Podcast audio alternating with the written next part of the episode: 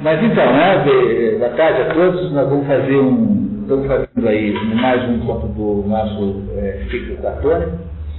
Ah, ah, apenas a título de registro, né? O programa de expedições continua amanhã à noite com o livro Os Noivos, de Alexandre Manzoni, que é um livro maravilhoso.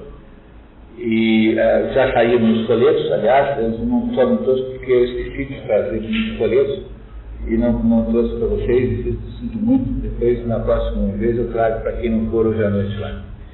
E amanhã de tarde continua, amanhã de manhã continua o programa do Ortodoxia, da ANFIO, tá? no tal da diretoria, e hoje à noite começa, começa então normalmente o grupo de leitura a diretoria da FIO, esse é um grupo interno, nós vamos ver o, o livro chamado Dinossauro, do embaixador Meira Pena, que é uma das melhores explicações sobre o que o Brasil é Brasil, tentando é, é, rastrear as origens dos nossos problemas brasileiros a partir da vinda é, aí do próprio Dom João, do João para cá, de 1808, quando então você vieram com Dom João, né? milhares de portugueses, milhares, milhares, ninguém lá esperando Napoleão aparecer. E essa turma toda tinha que ganhar alguma coisa. Né? Então inventaram essa prática brasileira de botar gente inútil no Estado para fazer coisas inúteis uh, para, para pagá-los, fingindo que eles fazem alguma coisa que pena. Essa prática de inutilidade do Estado brasileiro, né? então, uma entidade que podia ter desse ser do tamanho dele. Nasceu aí. Então, o pastor Merafeira explica isso no livro de Noção. Bom, mas voltando a Platão, então hoje um dia importante, porque hoje nós vamos mais ou menos encerrar a segunda tetralogia. Você sabe que nós estamos aqui estudando Platão de acordo com a tetralogia de Casino.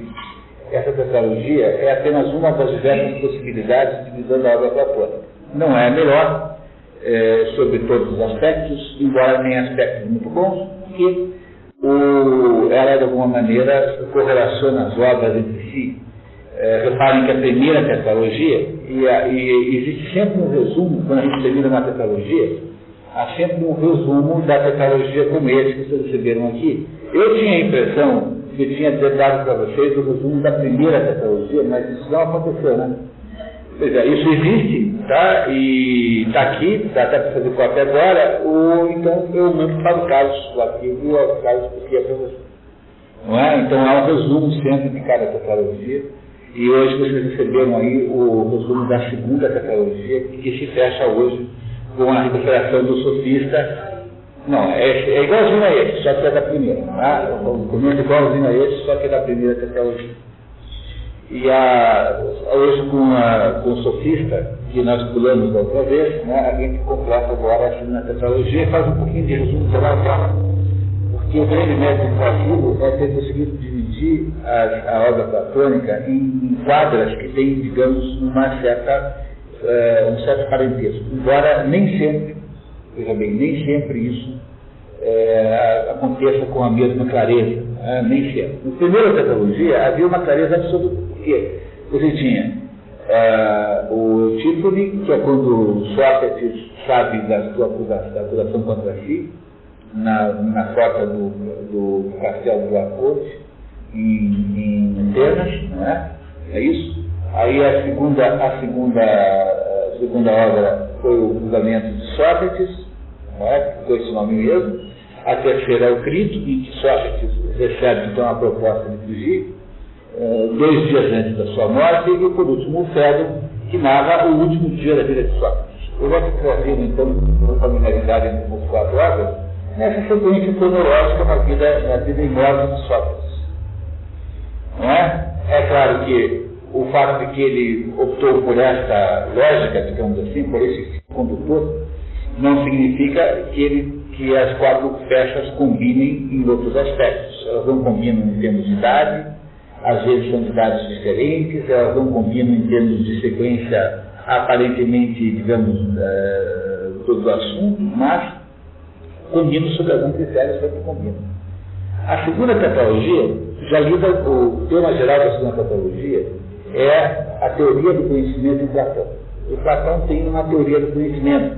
A teoria do conhecimento em filosofia chama-se epistemologia.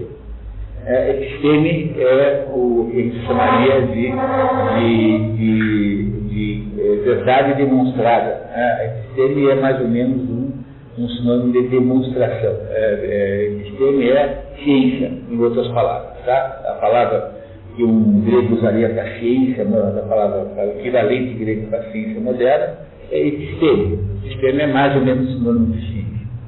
Mas para ser ciência tem que ter uma série de posições que é, é, sobretudo, tem que ser demonstrada alguma coisa como sendo, como sendo verdadeira. Ah, portanto, os quatro diálogos que lidam melhor com essa ideia da, da, da ciência são esses quatro. Ah, esses quatro que estão na segunda tetralogia. A terceira tetralogia, que começa logo depois do dia de hoje, vocês vão ver Parmênides em seguida. Ah, que é a primeira, o primeiro livro da terceira tetralogia, que tem Parmênides, o, o, o, o Filebo, o Banquete e César. São esses os quatro livros da próxima tetralogia. E esses quatro livros lidam os quatro com outro assunto. O assunto, o assunto do, dos quatro livros é, na verdade, a teoria das ideias de Platão. É, é o próprio conceito da teoria das ideias, que são os quatro livros em que isso é melhor explorado. Então vocês percebem o que ia na cabeça do Brasil quando ele resolveu separar essa teologia do jeito que separou. Não é? O mal dessa metodologia que nós, pela qual nós optamos é que nós acabamos pegando, pegando os livros não da sequência do mais fácil para o mais difícil. A dificuldade da leitura sempre será muito oscilante, porque embora a primeira tetralogia tenha sido razoavelmente fácil, a segunda é medianamente é, é difícil. É, é, é, exceção do clássico, mas os outros três são livros mais difíceis. Vocês verão agora na terceira tetralogia a seguinte situação: Parmênides é difícil. É o segundo diálogo mais difícil de Platão, é Parmênides, do, do, do, do. Mas, em compensação, os outros três livros são fáceis. É, tanto, tanto Filebo quanto o Banquete, quanto, quanto o Verbo, são livros fáceis de ler, são muito bonitos do ponto de vista literário, são muito, muito ah, digamos, muito comunicativos, têm pouca densidade. Então, esses três livros vocês sentirão um alívio. Ah, perceberão assim que serão analisados com muita facilidade. Esses três próximos, os quatro próximos, os três últimos, né? Ainda no Parmênides haverá alguma dificuldade, mas eu já enfrentei em São Paulo, no grupo de São Paulo, e fiz uns esquemas platônicos aí que destruíram a dificuldade do, do, do, do, diálogo. Então eu acho que nós não vamos ter dificuldade aqui verdadeira. Mas espere um pouquinho mais de dificuldade, na, na, dentro daquela perspectiva né, de que a primeira vista parece mais difícil do que é. Bom, se você está acompanhando comigo aqui rapidamente então, né? Vocês têm aqui como todo, todo esse esquema de resumo, vocês têm aqui o nome do livro, o nome do livro em grego, aquele subtítulo que todo o diálogo tem, né? não é isso? Por exemplo, Crático da Justiça dos Nomes, você tem as personagens que estão envolvidas, você tem aí o período em que se estima que esse livro tenha sido escrito, e aí há um pequeno, uma pequena descrição, salvo indicação, é sempre da biblioteca do dicionário Oxford de Literatura Clássica, é, quando, quando não é, eu indico no texto, e aí há do lado direito alguns comentários que eu faço, que são, digamos, os pontos-chave do diálogo, para vocês terem, então, mais tarde, a possibilidade de uma pesquisa rápida, lembrar mais ou menos do que aquele diálogo fala, porque afinal somos diálogos. A tendência, por tempo, é você confundir um pouco com o outro, né? sobretudo se você não estuda o tempo todo isso. E a nossa teologia começou com o crático, que é um diálogo em que a pessoa central é crático, que é um, um jovem que faz, que faz, uh, que estuda, na verdade começa meio clasicamente, com os interlocutores observando Crático ser eh, trazido muito doente da guerra, e então lembro do diálogo que teria acontecido entre Crático e Sócrates Sócrates Hermógenes, muito tempo antes, e esse diálogo, então, nesse diálogo discutia se os nomes de fato querem dizer o que as coisas são. É, o diálogo era motivado pelo Hermógenes, que estava rebelado pelo fato de que ele, embora chamasse Hermógenes, não era filho de Hermes de jeito nenhum, não tinha nenhuma, nenhuma característica pessoal que o pudesse, uh, digamos, legitimar como sendo eh, descendente de Hermes, que é o que significa Hermógenes.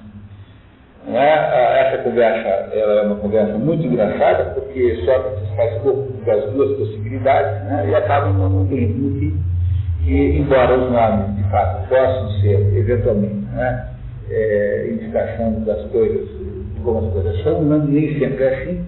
Não é? O, o, conhecimento se faz, na verdade, pelas coisas em si. Eu disse para vocês naquela outra vez, agora vou repetir, nesse diálogo, a, a base da fenomenologia de, de Rousseau. Está aí dentro desse diálogo. Tá? Essa é a base da, do próprio conceito de fenomenologia de Rousseau. O segundo diálogo que nós vemos aí é Teteto. Teteto já tem uma, uma diferença importante, porque Teteto é um, também é um jovem, né? é um jovem aluno de um geômetra chamado Teodoro, e no Teteto, então, há uma conversa entre Sócrates e esse Teteto, que é um jovenzinho, o Teodoro se recusa o tempo todo a, a participar da conversa, com medo de ser posto, não ser humilhado pelo neto, né?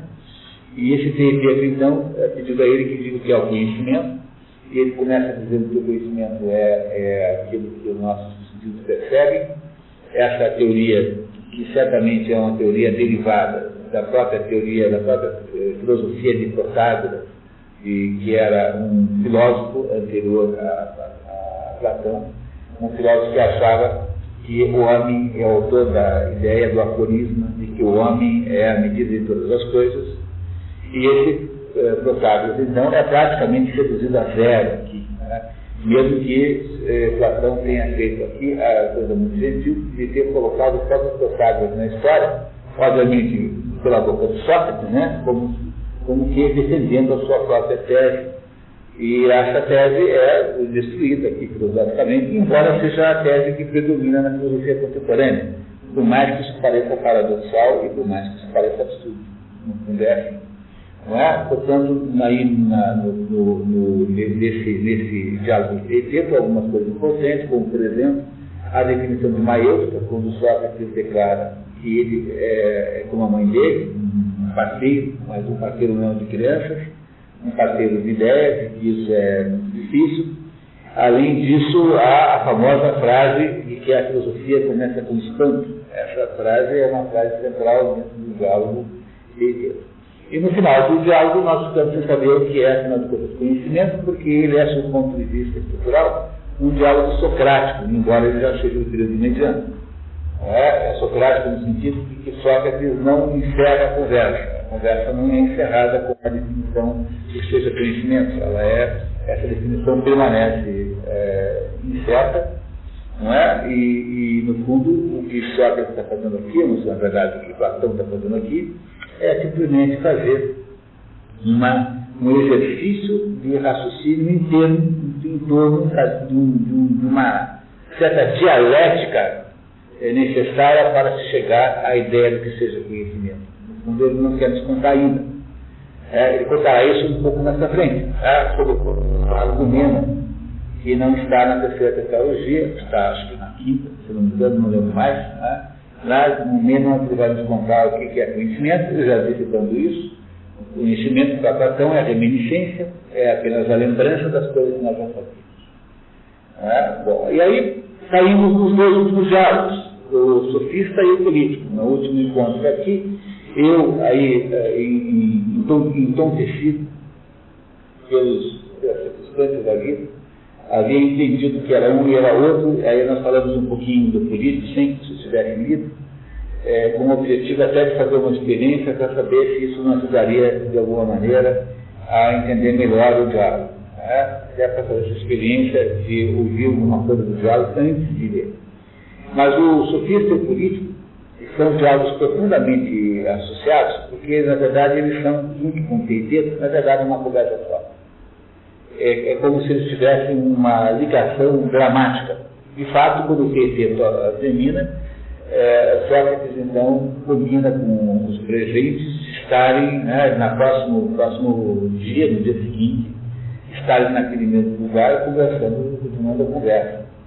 A diferença é que é que no, no, no diálogo sofista, que eu tive em seguida, o Platão já não deixa mais Sócrates falar. Sócrates está presente, mas quem irá conduzir a conversa é uma personagem chamada um estrangeiro, que é alguém que vem de Eleia. Eleia é a terra de Parmênides.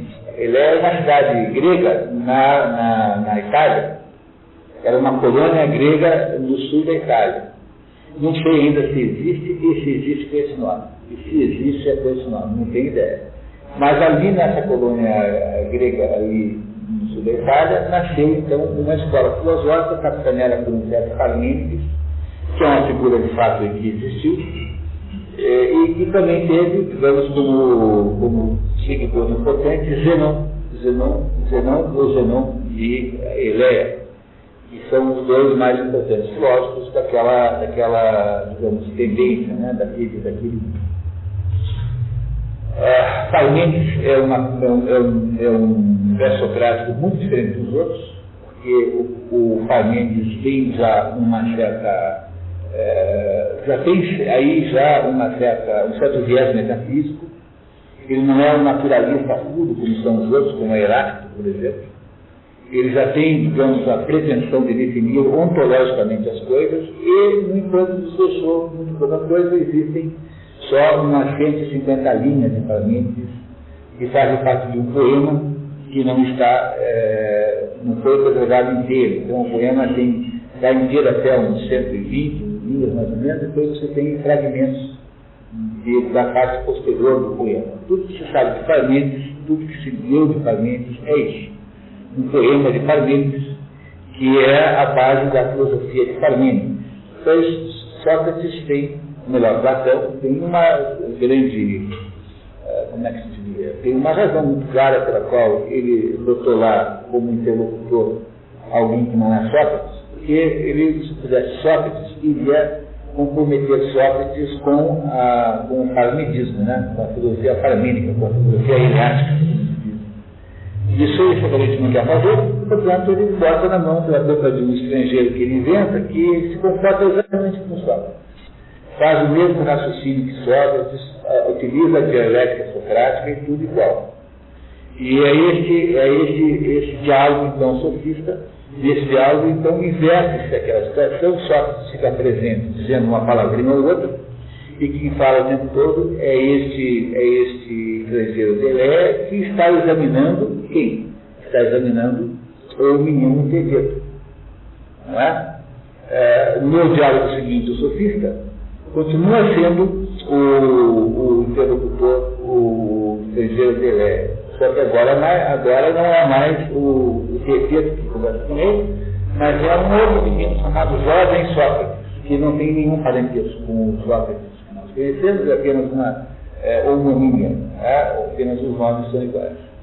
E haveria um terceiro livro, que está prometido mais ou menos aí dentro desses dois, que seria o filósofo Quer dizer, Platão teria, iria fazer um terceiro livro, e há uma enorme especulação entre os eruditos, né, entre os estudiosos, de por que Platão não fez isso. Entre as diversas teses, há aquela que diz que Platão não o filósofo porque a essa altura parecia completamente desnecessário, já que o filósofo, né, o, filósofo é, já era o, o, estava implícito no próprio, nos outros dois diálogos, e que, portanto, não era preciso escrever um livro sobre isso, porque todos os livros, afinal de contas, de Platão é, demonstram como o filósofo faz. É, no entanto, está meio prometido aí no sofista e no, e no, e no, e no político que haveria um terceiro livro para completar, digamos, uma filosofia. Esse terceiro livro nunca foi escrito. Não é que se perdeu, nunca foi escrito, não existe. Platão, se, se o escreveu, nunca o publicou, portanto, desapareceu completamente. É, os três, os quatro livros, como os quatro livros são. É, perdão.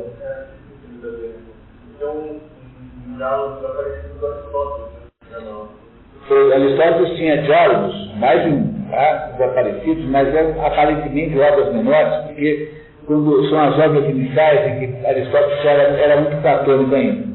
Então Aristóteles teria feito esses diálogos com o mesmo objetivo de Platão, ou seja, com objetivos de divulgação exotérica, Eram, eram, portanto, diálogos de que sofreu apenas um, que é esse chamado convite para a filosofia, que ele existe, né? que eram escritos na forma de diálogo, conforme a, tecnologia, a técnica do mestre, né, Platão, e que seriam, seriam diálogos de popularização de conceitos de filosofia muito válidos e que, não, portanto, não fariam, digamos, a sua perda não fez enorme diferença. Até onde se pode, se tem ideia de como, de como eles eram, né? você tem fragmentos.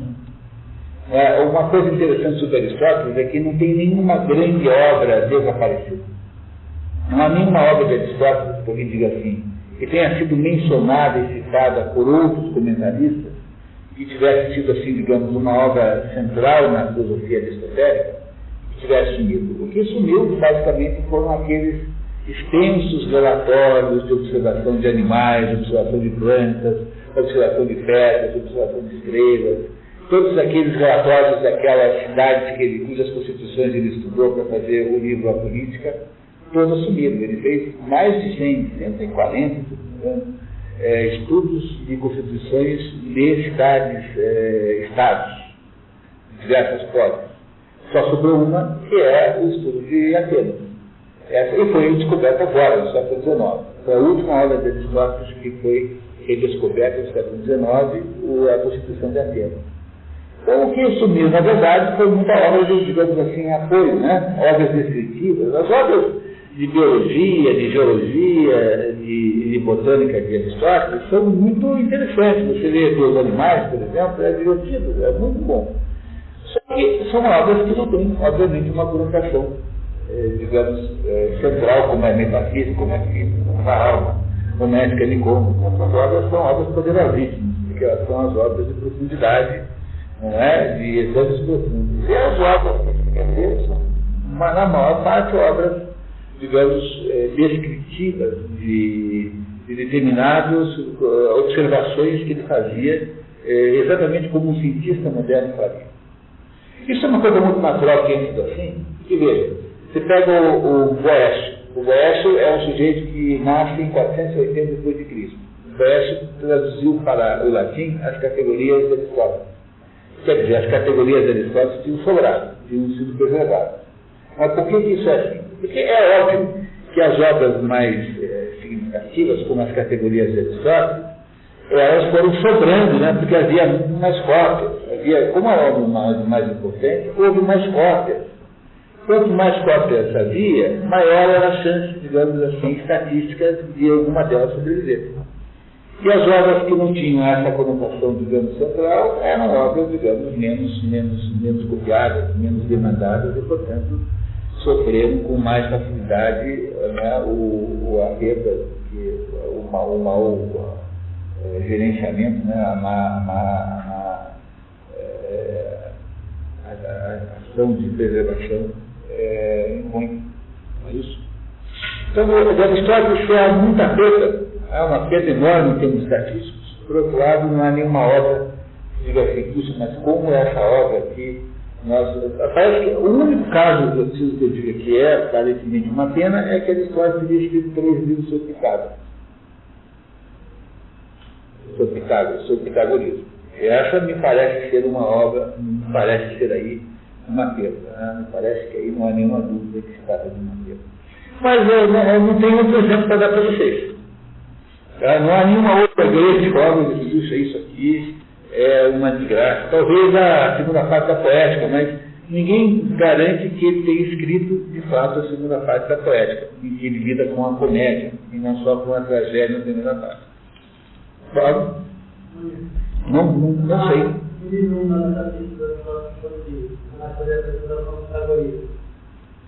no meu livro ele faz uma, série de listas, a tentativa de compreensão do ser, né, não pode ser, por meio dos números. E a gente parece, para entender que os números todos agora não passaria Ele está brigando, ele tá brigando com Platão, na é verdade, porque o Platão é que é esse pitagórico de segunda mão, né? O, o, Platão, depois que fugiu lá de Atenas, depois da morte de Sócrates, foi rodar o mundo. E aí acabou, aí lá na, também na, na, no sul da, da Itália, acabou entrando em contato com os neopitagóricos, que já eram digamos, preservadores da, da, da tradição pitagórica e que ensinaram a ele aquele, aquele ensinamento secreto dos pitagóricos. Por isso é que se, que se acredita, né, esses defensores da ideia, entre os quais eu estou incluso, né, da defensores da ideia de que havia um outro, outro degrau de ensinamento em Platão, que, que não foi nunca escrito, que esses ensinamentos nesse grau eram ensinamentos de natureza pitagórica. Ou seja, o que, que o número 1 significa? Qual é o princípio geral fundamentador da realidade que o número 1 implica? Qual é o princípio fundamentador da realidade que está simbolizado no número 2? Qual é o princípio número 3? Que para o pitagórico, os números não são quantidades, isso também são, né? Mas são, sobretudo, é, é, simbolizadores de princípios gerais que são, que são os princípios em torno dos quais a realidade se estabelece. Ou seja, são princípios metafísicos, metafísicos porque eles precisam existir antes da realidade existir. Não é? para, que, para que a gente tenha nascido, o nosso pai e nossa mãe teve que existir antes de nós nascermos. Logo, esses princípios não estão no mundo físico, são princípios metafísicos e existem, digamos, eternamente. E, portanto, estabelecem a, a, o modo como a realidade é exatamente como ela é, e essa seria provavelmente a natureza dos ensinamentos, eh, a graça dogmática, ensinamentos não escritos de eh, Platão. Agora, como Aristóteles, como Aristóteles sabia disso, toda vez que ele está falando mal de Pitagóras, ele está falando mal de Platão. Só que ele não fala direto assim, porque afinal ele deve ao seu professor alguma consideração. Ele nunca trata Platão assim com rigor exagerado. Ele diz assim, ó, há, há quem pense tal coisa, Alguns acreditam nisso. Quando está falando assim, genericamente, é sempre Platão de quem está falando a história. Não é? Mas, voltando àquela, nossa questão. O Daniel ele ocupado sobre a questão dos números a direta dos discípulos platônicos. Aí parece que houve várias tentativas de colocar o número, os números, é, como intermediários entre as né? E, e, me lembro foi aquele discípulo, ele coloca os números, é, diferente de Aristóteles, como números finitos. É, Aristóteles acha que o, o, terceiro e mais alto nível de conhecimento, que é o conhecimento teorético, divide-se em três subgrupos muito mais baixo é conhecimento no mundo físico, portanto, aquilo que a gente chama de ciência. O mundo físico é aquilo que sofre a ação de, de, de mudança, né? o que é o mundo físico é aquilo que muda, portanto, a natureza. Né? Então, conhecer isso é o nível mais baixo do conhecimento teorético. Depois, no nível um pouco mais acima, está a geometria, a, a, a, a ciência dos números em geral. E ela está num nível mais alto do que o mundo físico, porque a ciência dos números, os números não estão sujeitos a mudança. Os números são permanentes. 2 mais 2 é igual a 4, sempre foi, sempre será, e hoje é também, e é também para Deus. Deus não pode revogar que 2 mais 2 é igual a 4. Portanto, os números têm, de alguma maneira, né, de alguma, algum meio, né, têm alguma, digamos, perenidade. Por isso é que eles estão mais altos na escala das ciências teoréticas do que está a ciência em si própria aquilo que se chamava naquela época de física, né, dando conta de todos os, todos os elementos do mundo natural. E por último, para Aristóteles, o que está no topo é a metafísica, que é aquilo que lida com o que não muda de modo nenhum, em última análise, com a própria, com a própria ideia de Deus. Né? É, para Aristóteles, portanto, havia uma, uma hierarquia nessas coisas. E por que é que os números para Aristóteles não podem ser confundidos com Deus? Porque, de alguma maneira, é? de alguma maneira, o, o, os números são entidades completamente abstratas, eles não existem é, concretamente, eles estão nas coisas. Né? Então, quando se diz assim 32, você não está falando de nada. É, pode ser 32 coelhos, pode ser 32 pontos do ônibus, 32 deputados federais, 32 é, uma, é, é, prédios, qualquer coisa. Portanto, o número é uma abstração de si próprio. Daí a necessidade que nós temos de ter um certo sentido com relação a essa mania moda moderna de achar que a filosofia hoje em dia só se aprende pelo caminho matemático. A ideia de que é possível fazer uma coisa dessa é uma, uma bobagem, que não tem nenhum cabimento. Para um grego, de modo geral, isso era uma bobagem. Um grego achava que matemática era uma habilidade, de, digamos assim, era uma espécie de proeza de jovem quase como o sujeito que é bom de programação, não é? uma espécie de, como, um bom enxadrista hoje em dia. É, ou seja, ser muito bom em, em, em dar para utilizar algoritmo, aquilo é uma proeza de jovem. Aquilo não é, na verdade, um conhecimento verdadeiro. Porque o, o conhecimento é vazio. A não ser que você faça com Platão, coisa que, que aliás, Aristóteles não concorda, e aí Aristóteles não concorda com isso, que você perceba que os números, na, na sua, eh, digamos, na sua eh, dimensão qualitativa, são reveladores, eh, reveladores de determinados estágios metafísicos. É isso que Platão acredita. Platão acha isso mesmo. Tanto é que ele tem um, um diálogo chamado o, o, o Parmênides, por exemplo, que é o próximo vocês vão ler, é sobre esse assunto. Porque Parmênides defende naquele seu poema, o que sobrou do seu poema, são só cento e poucas linhas, então o Parmênides defende duas coisas. Primeiro, que, que as coisas são o, o, o, que é e o que não é, não é. Vamos discutir isso agora no sofista, porque é o assunto do sofista. E a segunda ideia que Platão defende dentro do Parmênides, né, dentro do Parmênides, é, ou seja, que ele bate na boca de Parmênides, a conversa no Parmênides, uma conversa de Sócrates com Parmênides, coisa muito improvável de ter acontecido, porque eles têm 70 anos de diferença de idade. Muito difícil, né? Então dá para imaginar, portanto, um Parmênides com 85 e um Sócrates com 15. É claro que o Sócrates, aí o Parmênides, é um bobinho, né? é um menino. Então ele, em vez de conduzir a conversa, como ele sempre faz, não é? Como é que esse típico diálogo de Platão? Fica Sócrates fazendo perguntas para para, né, para os seus interlocutores, como Teiteto, por exemplo, e o Teiteto fica assim, certo? E como não podia ser, mas é claro que é, com toda certeza, concordo, como é que poderia, como não fica assim? Pois é, no parlamento quem faz essa mesma conversa é o Sócrates. É o jovem Sócrates que fica assim também. E como poderia discordar? É como fazendo como se ele fosse um jovem como Teteiro é jovem, como jovem Sócrates é jovem, como o tipo esse, acho que não é tão jovem. Não é? Portanto, no, no Parmênides, vocês vão discutir esses, esses dois pontos. Né? Na verdade, um só, porque no ponto central do Parmênides é o problema da unidade. É? A unidade. E o que, é a unidade? A unidade é um, mas o que, que ela significa em si própria? Logo, no Parmênides, você vai perceber que Platão tirou, embora ele não seja um heliático, mas ele tirou, ah, digamos, uma parte da sua, do, seu, do seu modelo de compreensão, é, digamos, é, do, do, da, do, nível mais alto, né, do nível simbólico mais alto, também de Parmênides. É por isso que ele faz uma de homenagem também a Parmênides. Coloca o próprio Parmênides no Parmênides para dar lições do Sócrates.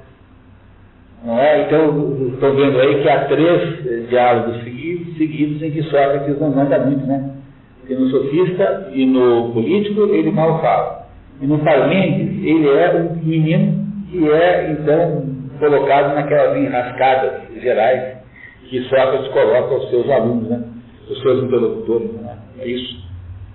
Mas a diferença central é essa, é que para Aristóteles, o status da geometria é, um status intermediário, porque ela tem, do mesmo modo que ela tem é, uma ausência de corporeidade, como é o caso do que está no mundo metafísico, que não, que não tem matéria, tá? não tem, só tem forma, forma pura, não é? ao mesmo tempo ela, ela não chega a ser real, porque ela é uma, apenas uma, uma, uma, um conjunto de relações. É? Ela, na verdade, se manifesta onde? No mundo baixo físico.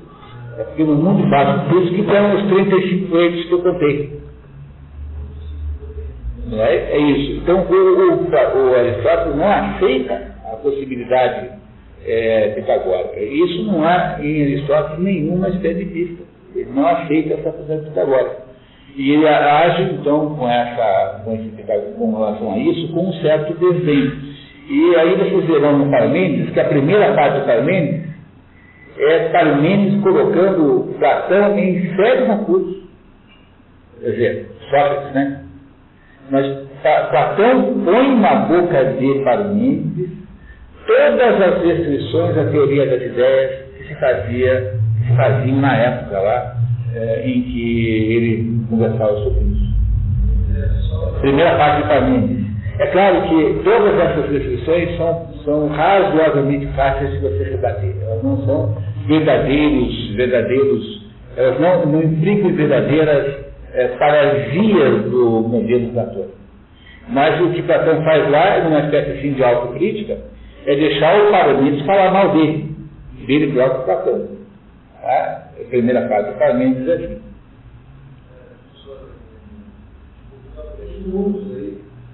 Esses aí, é que quando eu li o Aristóteles, eu entendi essa parte de mas é, porque a gente tinha uma diferença, assim, de você perceber geometria, achei.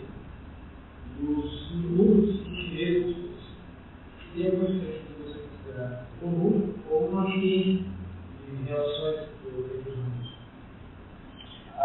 Você pode chamar de ciência meio lato senso, dizer, a, a geometria é uma ciência no sentido é, de que ela sempre foi assim, né? Ela representa qualitativamente alguma coisa.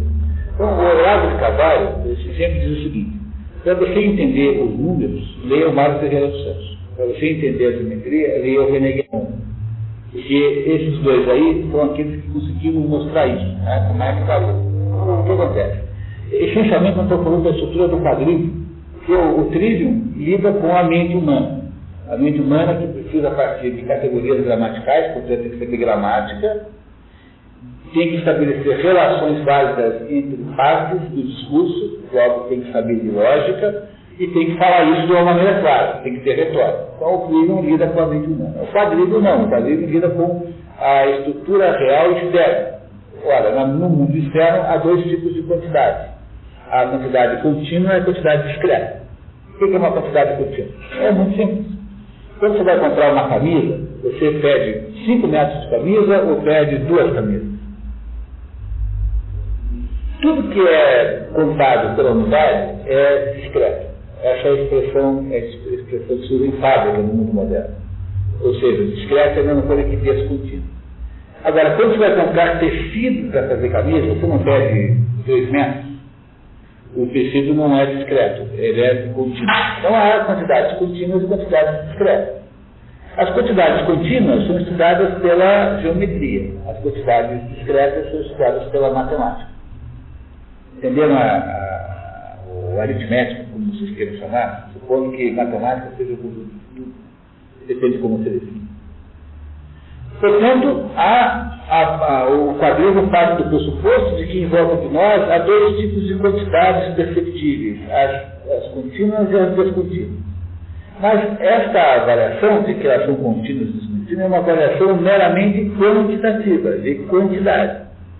No entanto, cada uma dessas, desses dois tipos de quantidades, contínua e descontínua, tem uma espécie de impacto em uma extensão qualitativa. Ou seja, a aritmética acaba virando música e a geometria acaba virando astronomia. No tempo em que isso existia, astronomia e a cirurgia era a mesma coisa. Quando eu digo música, eu estou dizendo mais do que simplesmente aquele, aquela harmonia dos acordes. Né? Dizer, na verdade, o que a música quer dizer nesse caso é que existe alguma coisa é, de, de não que a música seja uma espécie de conhecimento, não estou dizendo isso. Mas a harmonização dos números, não é isso? É possível produzir determinadas conclusões. E é isso que o Mário Ferreira Santos ensina a fazer quando ele, no, na sua obra, digamos, pitagórica, nos ensina a ler simbolicamente os números. Só números descontínuos, só tem números discretos no Mário Ferreira, que é o que os pitagóricos. E, por outro lado, né, quando você estabelece uma, uma. quando você parte das quantidades contínuas e, lida então com a astronomia e a astrologia, você também está retirando conclusões qualitativas a partir de quantidades quantitativas, né? de, portanto, de quantidades contínuas, que são quantidades. Portanto, havia todo um mundo de mistérios atrás dessas coisas. É isso que o pitagorismo lhe dava, é isso que ele dava a Platão.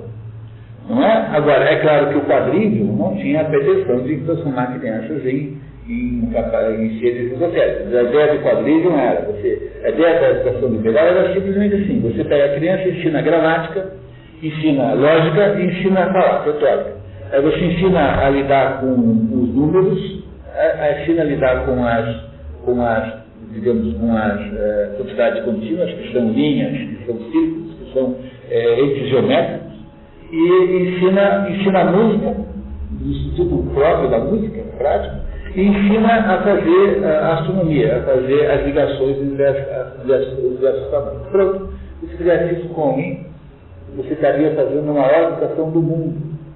Eu tenho essa enorme vontade de conseguir um dia montar um curso de, de sete artes liberais para garotadas, assim, para jovens que quisessem fazer essa formação. Seria uma beleza se alguém pudesse fazer esse esforço, uh, ensinar essas sete coisas. Criaríamos as, os jovens mais inteligentes que possa existir. Porque isso, no fundo, é a verdadeira educação. Uh, as sete artes liberais são a verdadeira educação. O trivium, três trivium e quatro quadrivium, né? Os três trivium são gramática, lógica e, retórica. No tempo de Aristóteles chamava analítica, hoje chama lógica, mas vem a ser a mesma coisa. É, Aristóteles não falava em lógica, falava em analítica. A, a, inspiração para as três artes do trivium é aristotélica. É? A inspiração para as quatro artes do quadrivium é platônica as, as origens, né? Platão é a origem do quadrivium e Aristóteles é a origem do trivium.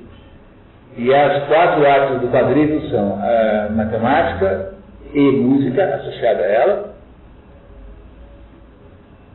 né? geometria e astronomia. Mas entenda a astronomia de um jeito muito amplo, não apenas no sentido moderno da palavra. Astrologia. Astronomia barra astrologia. Não atual, é a astrologia que havia naquela época, que era uma astrologia diferente um pouco da nossa moderna. Ok? É você fazer as ligações, né? lidar com as ligações com, que, que, que é o que as distâncias estabelecem.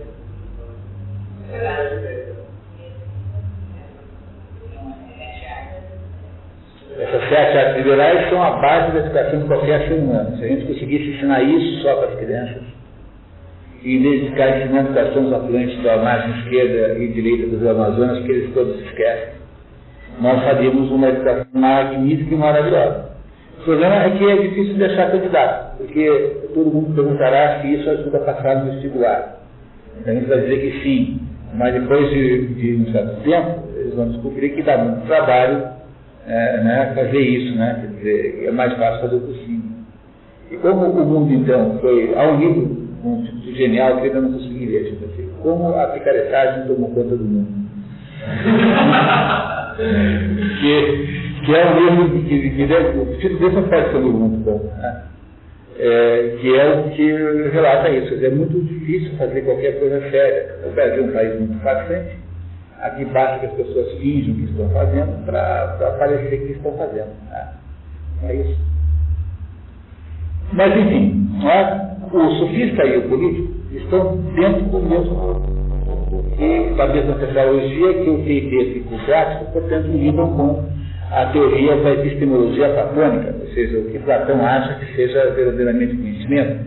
Ou seja, eles não estão interessados em contar para nós falar para nós do, da reminiscência, falar para nós do mundo das formas, esses assuntos já entram muito é, subsidiariamente nesses quatro diálogos. Vocês devem ter reparado que sempre há uma sugestão de que está falando disso, sem que, no entanto, né, entre-se no assunto com toda a força. Por quê? Porque Platão, e a razão pela qual Clavino escolheu essa, esse grupo, né? Platão está mais interessado agora em discutir o próprio, a própria teoria do conhecimento. No fundo, esses quatro diálogos lidos com a epistemologia platônica. E esse quinto diálogo, que faria parte do grupo, nunca foi escrito, né, que, é o, que é o filósofo, ficamos com esses dois. Há uma estranha, digamos, é, sintonia entre os dois diálogos, os diálogos são subsequentes, quase poderia ser um diálogo só. Mas uh, esse, essa sintonia é o fato de que no primeiro diálogo, Sócrates, é, no Tepeto, Sócrates fala com Tepeto que se parece muito com ele. O Tepeto sopra para o próximo diálogo e vai ser então interrogado pelo estrangeiro de Eleia. Sócrates não fala no segundo diálogo. Fala um pouquinho só no, no sofista. Não é? No terceiro diálogo, o, o estrangeiro de Eleia permanece, mas o interlocutor não é mais o terceiro, aquele que se parece com Sócrates, mas um sujeito chamado Jovem Sócrates, que se parece com Sócrates pelo nome. Logo, tanto num caso quanto no outro, o Sócrates é preservado apenas na figura do interlocutor. O Teteto no sofista e o, e o, e o jovem Sócrates no político. É isso? E aí, então, o que, que nós podemos dizer sobre, sobre o sofista? Bom, o sofista é um desses diálogos que tem diversas partes muito separadas, e uh, o diálogo começa com Sócrates, é, no caso, Sócrates não, mas o, o, eu digo sempre que não é Sócrates, porque não é mesmo, né? Mas é, é um sujeito que, que, tem o mesmo tipo de abordagem, dialética que tem Sócrates. Portanto, não há muita diferença, né? Não é isso? Não é? Ele, ele tem um diálogo, começa o diálogo com esse estrangeiro Pelé, que nós não sabemos muita coisa, está tentando ver se, se consegue entender o que é um sofista. E há uma longa conversa que foi resumida num esquema aristotélico que vocês receberam na última, no último encontro. Foi? Vocês lembram disso? Esquema aristotélico número. Desculpe, esquema platônico, né? Número 14. Todos encontraram aí? Esquema, todos têm esse documento? Tem aí, tá? Está aí junto com o protocolo que vocês viram. O que tem aqui é uma, uma, uma classificação, digamos, uma, uma, uma pesquisa sobre o seja sofista. Agora, o que é muito importante nesse negócio aí não é tanto o, a conclusão que você chega no final. A, conclusão final é que o sofista é um caçador de, de meninos ricos não, é, com fins esportivos, né? com esse que não há fins eróticos nisso. Né? Não é isso? Só para ficar claro nisso. Sendo um diálogo grego é sempre bom deixar claro. Mas o, então, aqui, o que aqui é, a, no final a conclusão é que o sofista parece um caçador de quê? De homens. De que tipo de homens? Jovens, de que tipo? Ricos. Ou seja, o sofista é um sujeito que vive, faz uma indústria, faz um negócio, uma profissão de ensinar os jovens ricos a serem trapaceiros e legalistas. Não é isso? Porque, afinal de contas, não esquecemos nunca que Atenas vive uma democracia única, digamos, na história da helenidade, né, e Atenas tem uma vida pública muito intensa. Uma vida pública muito intensa. Né? Aliás, apesar de que sempre lembrem também que o ambiente eh, social, histórico em que vivem Sócrates, Platão e Aristóteles é um ambiente, de alguma maneira, crepuscular. É, é, há uma certa decadência do. Aliás, o Constantino Noica escreveu um livro maravilhoso chamado As Seis Doenças do Espírito Contemporâneo, que é um livro esse que merecia um grupo de leitura, embora esteja no programa de expedições, não no pleno esse ano, né? Constantino Noica eh, diz que os artistas só florescem sob momentos de religiosidade crepuscular. Porque, porque se você não tem um certo, é, um certo crepúsculo, as pressões, digamos assim, religiosas são muito fortes e impedem a qualquer manifestação é, sobre elas que não esteja diretamente associada às suas, digamos, aos seus, aos seus princípios. É por isso que o, o, a filosofia grega é, tem um florescimento no momento em que Atenas está nitidamente perdendo tudo, porque quando passaram aquela guerra do Peloponeso, que, na qual Sócrates, soldado, Platão não, mas Sócrates foi, foi, foi soldado. Ele era, ele era soldado de infantaria, é? ele era um soldado de impacto de primeiro, primeiro momento, ou talvez a mais difícil. É, linha de frente, ele era oplita, oplita, o nome do, desse soldado, ele é oplita, que é o sujeito que carrega um armamento pesadíssimo e vai para o combate corpo a corpo. Ah, qualquer um, o sujeito a cavalo tem uma, é, uma mobilidade muito maior. Né? E, e aí havia, então, o crepúsculo de Atenas. Atenas irá, depois com a derrota para os, os ela é ocupada militarmente, politicamente, inventam-se aqueles tiranos, aqueles tiranos que irão, no final, ser os responsáveis pela morte de Sócrates.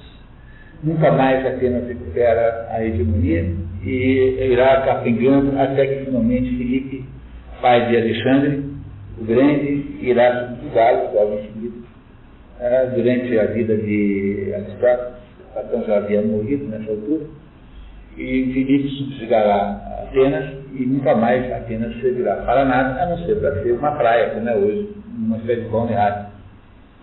É, só isso, nem mais nada, desapareceu completamente como poder de, como poder de contribuição intelectual, não, não há mais. Mesmo porque até mesmo, né, se você pensar no, naquela Grécia digamos, a Magna Grécia, aquela Grécia que é gerada depois pela, pela ação imperial de Alexandre, ah, digamos que, que o, o, local que concentrou, digamos, a, a produção aí de, de alguma filosofia foi Alexandria.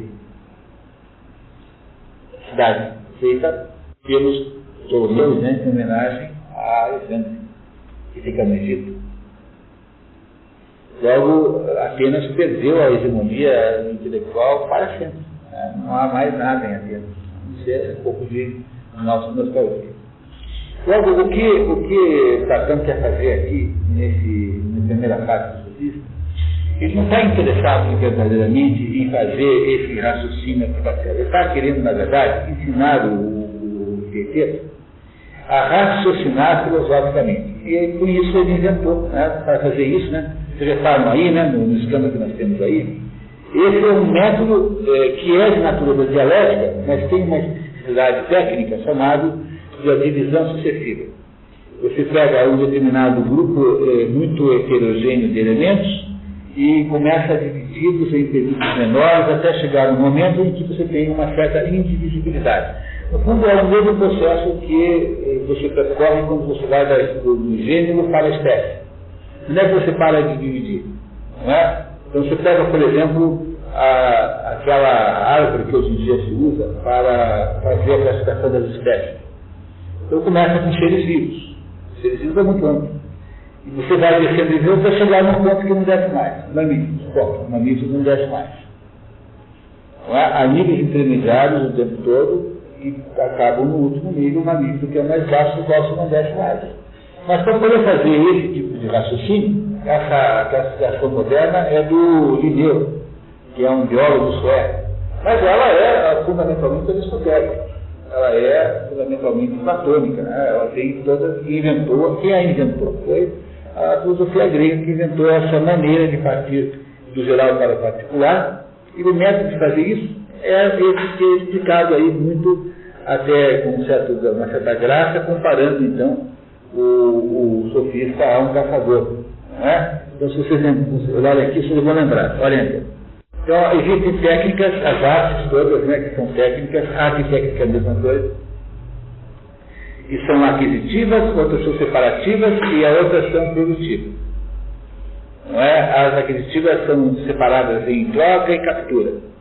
A captura em caça e disputa. A caça em, de coisas animadas ou coisas animadas coisas animadas em animais aquáticos e animais terrestres. E finalmente, é, indo, continuando nessa linha, você vai, chamar, vai chegar à conclusão de que o sofista é um, um caçador de jovens ricos. Quando você fala, né, quando você vê o sofista de um ponto de vista exclusivamente das artes aquisitivas de troca, ele é um comerciante de ideias. Quando você o vê como disputador, brigador, ele é um erístico. Erístico o que, é? É aquele sujeito que está tá feio os outros na discussão. Né? Do outro lado lá, né, você tem nas artes, nas técnicas separativas, você tem, você tem uh, uh, o, o, o, o, sofista como agente de catarse. E nas produtivas como produtor de falso conceito de sabedoria. Aí com essa análise, Platão chega aí a diversas conclusões muito pessimistas sobre o sofista. É? Mostrando que de fato é um sujeito, é, digamos que não se pode levar em conta como uma pessoa, uma pessoa desclassificada. Mas ele não está, no fundo, querendo fazer isso. Ele está, no fundo, apenas querendo mostrar esse método de raciocinar. Que é uma, digamos, variação do método dialético. E ele nos mostra aí, então, didaticamente, tanto no sofista quanto no político, tem todos os cuidados do mundo. Ele faz assim, de vez em quando ele faz uma conclusão assim, opa, sempre aí é o estrangeiro de Leia falando, né? Acho que nós acabamos de cometer um erro lá atrás e não devíamos desconfiar, não devíamos desconfiar. É claro que Platão podia não ter posto isso no texto, mas por que, ele faz isso? Porque está querendo mostrar para quem está lendo né, como é que se faz certo. Para isso é preciso fingir que você fez errado, não é? Para ajudar a pessoa a voltar e perceber um tal erro. E o erro, fundamentalmente, desse método é você fazer divisões apressadas demais. Você dividir logo que fim e sem passar pelos estados intermediários, qual é a terapia para não cometer esse erro? É você sempre tentar separar pela metade. Sempre pela metade. Nunca tentar tirar um pedacinho logo e com aquele pedacinho correndo. Quanto mais tempo você permanecer dividindo em metades, mais precisa é a sua conclusão. Nesse pedaço, o que Platão, na verdade, queria apenas dizer, ele, ele obviamente, é, prova, né, por esse exercício que o sofista é um sujeito, uh, digamos, de baixa compreendibilidade, que não é, é, Sempre lembrar que naquela época ninguém sabia muito bem o que era Sócrates e o que era sofista. O que era filosofia e o que era sofismo. Porque o que havia era um movimento intelectual na prática, todo mundo estava vivendo sob o calor daquela nova, digamos, daquela, daquela, daquelas novas é, conversas que apareciam então tem três caras na praça falando com fogo, com fogo. Na, na, na, na praça, né, tem lá três sujeitos lá, cada um com um grupinho de gente em volta. Um deles é Sócrates. E os outros dois, um poderia ser o Protágoras, por exemplo, o outro poderia ser o Borges, são dois sofistas importantes em Platão. Não é? O outro Hípias. Enfim, pode chamar qualquer um. Como é que você sabe quem é o filósofo e quem é o sofista? Essa distinção não está na aparência, não está na roupa, não está em lugar nenhum, está naquilo que eles fazem de fato. Mas essa distinção é uma distinção dificílima de fazer no primeiro momento. Tão difícil é de fazer essa distinção que é preciso que alguém a faça para você, senão você não entende. Logo, a obra de, de, de Sócrates era essa. Sócrates queria fazer, lembra? Lembra? Nunca esqueci isso a, a, o projeto socrático é fazer a recuperação da identidade entre o logos e a coisa. Todo mundo que não está fazendo essa identidade está tapeando os outros, que é o sofista. E que aqui é descrito muito negativamente em termos dessas diversas acepções aí, negativas, né? Desses diversos, digamos assim, é, críticas e xingamentos da ação do sofista. Mas então é preciso compreender que hoje em dia, se a gente consegue distinguir o filósofo sofista, essa facilidade moderna é muito é, diferente do que havia naquela época. Tanto é que Aristóteles, que era um palhaço, colocou lá Sócrates é, dentro do, de uma festa de teatro chamada Nudens. Ah, ele fazia a brincadeira com todo mundo, ele nas ruas, ele põe lá o Eurípides e o, e o Éspio, os dois para disputarem quem era o melhor, o melhor de todos, o melhor é, dramaturgo de todos. Com Sócrates ele não brinca, porque Sócrates era muito querido, era um sujeito muito fraco. Então o, o, Aristóteles não faz piadas com Sócrates. Mas com os outros dois que eram muito difíceis de lidar, sabe? eram personalidades muito difíceis. os dois. Com esses outros dois aí, ele fazia piadas aos montes, e com Sócrates também. Tanto é que no dia da, da estreia da peça As Nuvens, e que Sócrates aparece como um vigarista, como um sofista que está ensinando um filho de um rico lá a argumentar para não pagar uma dívida líquida e certa. É, o Sócrates é contratado um rico para ensinar o filho a argumentar por que razão não vai pagar uma dívida, que era uma dívida indiscutível. É? O que, que faz é, Aristóteles? Põe Sócrates na figura do sofista mais, digamos, mais primário, que é esse sofista que se prestar esse tipo de coisa. Né? E Sócrates levanta no, no para que todo mundo possa comparar ele com quem está lá no palco, para saber como são diferentes. O Sócrates leva na brincadeira. Né? Ele, não, não, ele não leva isso a sério. Né? Mas veja, mesmo alguém como Aristóteles, que é citado às vezes no diálogo de Platão, está no banquete, Aristóteles é um dos, dos convidados do banquete. É, para citar apenas um diálogo. Como Aristóteles não sabia distinguir entre um filósofo e um sofista. Contemporâneo. Não é interessante isso? Logo, era preciso aqui enfatizar os defeitos do sofista. Não é isso? Enfatizar os defeitos do sofista. E aí, então, a conversa continua e vai pelo caminho de Parmênides. E aí você entende por que é que o condutor da conversa é o estrangeiro Pelé, porque é preciso alguém que tivesse uma base, digamos, eleática, para poder continuar a conversa, sem, sem que Sócrates ficasse de alguma maneira comprometido com aquilo. E esse eh, estrangeiro Delé, que é um sujeito muito, de muito bom senso, um sujeito muito respeitável, vai eh, criar uma série de reflexões em torno do problema do sofista. Uma vez que o sofista está determinado aqui, já foi qualificado como sendo um sujeito que, que é essencialmente um delinquente intelectual, né? que com um delinquente intelectual, alguma coisa que boa, não é? apenas como catarse, sim, como catarse ele, ele, ele, é um modo sexual. Mas ele é visto com muita negatividade do Platão, né? É isso. E o sofista, então, é aquele sujeito que está, de alguma coisa, eh, de alguma maneira, é, saqueando os outros. Esse é o conceito sofista. Quando você lê o Werner Jäger, lê o pai dele, Werner Jäger, ele vai ter lá uma longa sessão a favor do sofismo. Porque ele, com razão, aliás, é, né, ele expõe o fato de que os sofistas, pelo fato de serem é, iniciantes desse processo, digamos, que acabou virando a filosofia, tiveram uma contribuição didática significativa lá. É claro que eles estavam errados e equivocados porque eles não conseguiam separar o que era vitória do discurso do que era verdade do discurso. O sofista está, antes de tudo, interessado em ganhar aquela, aquela, aquela briga. Mas o que interessa para o filósofo não é ganhar briga nenhuma. É, interessa até provê-la se você tem que, em contrapartida, sacrificar a verdade. Não é? O, o, a última coisa que o filósofo quer é sacrificar a verdade. É por isso que Sócrates se deixa matar. Porque, no fundo, era o que ele precisava fazer. Para poder nascer a filosofia, para que a filosofia pudesse nascer, era necessário, é necessário que, de alguma maneira, alguma coisa morresse. É? É, e essa coisa que morre é Sócrates. Sócrates, com a sua morte, permite o nascimento da filosofia. Não é isso?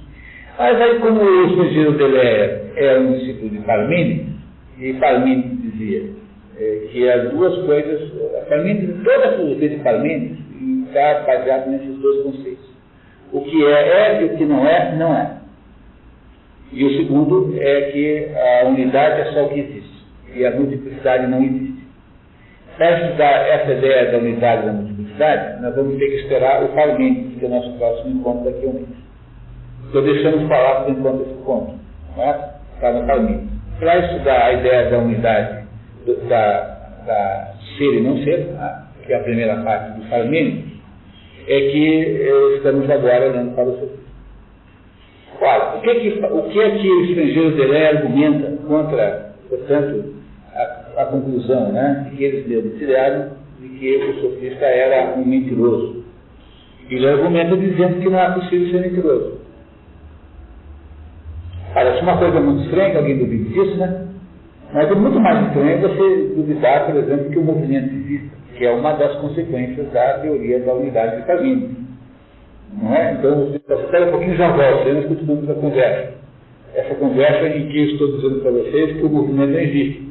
Não é uma coisa estranha que alguém faça essa proposição para você? Não é? No entanto, é tão, tão estranho quanto essa outra. A ideia de que, de que não se pode falar daquilo que não existe. Que o não ser não é. Portanto, eu, não, não, o não ser não existe. Logo, se o não ser não existe, não é possível, por exemplo, entre outras coisas, falar alguma uma inverdade. As inverdades não podem existir. Esse é o ponto de Parmênides que o estrangeiro Deleuze vai tentar desvendar para que nós possamos compreender se o sofista é ou não é um mentiroso. Porque a questão do diálogo é essa, saber se o sofista é ou não é um mentiroso. É? E aí o argumento de Parmênides é o seguinte, né? só, isso aqui é um relógio, né? Se isso aqui não é um relógio, o, o que não, o, o não relógio não existe, né? Porque o que é um não relógio? Alguma coisa que não existe. No relógio não é nada. Quando eu nego a existência disso aqui, é porque estou falando de alguma coisa que não é nada. Essa é a ideia central do, da ideia de Parmênides de dizer que o não ser não é de modo nenhum. Porque essa é uma ideia profundamente equivocada. E ela é equivocada por uma razão muito simples. Deixa eu ver se consigo explicar para vocês. Olha só, é assim.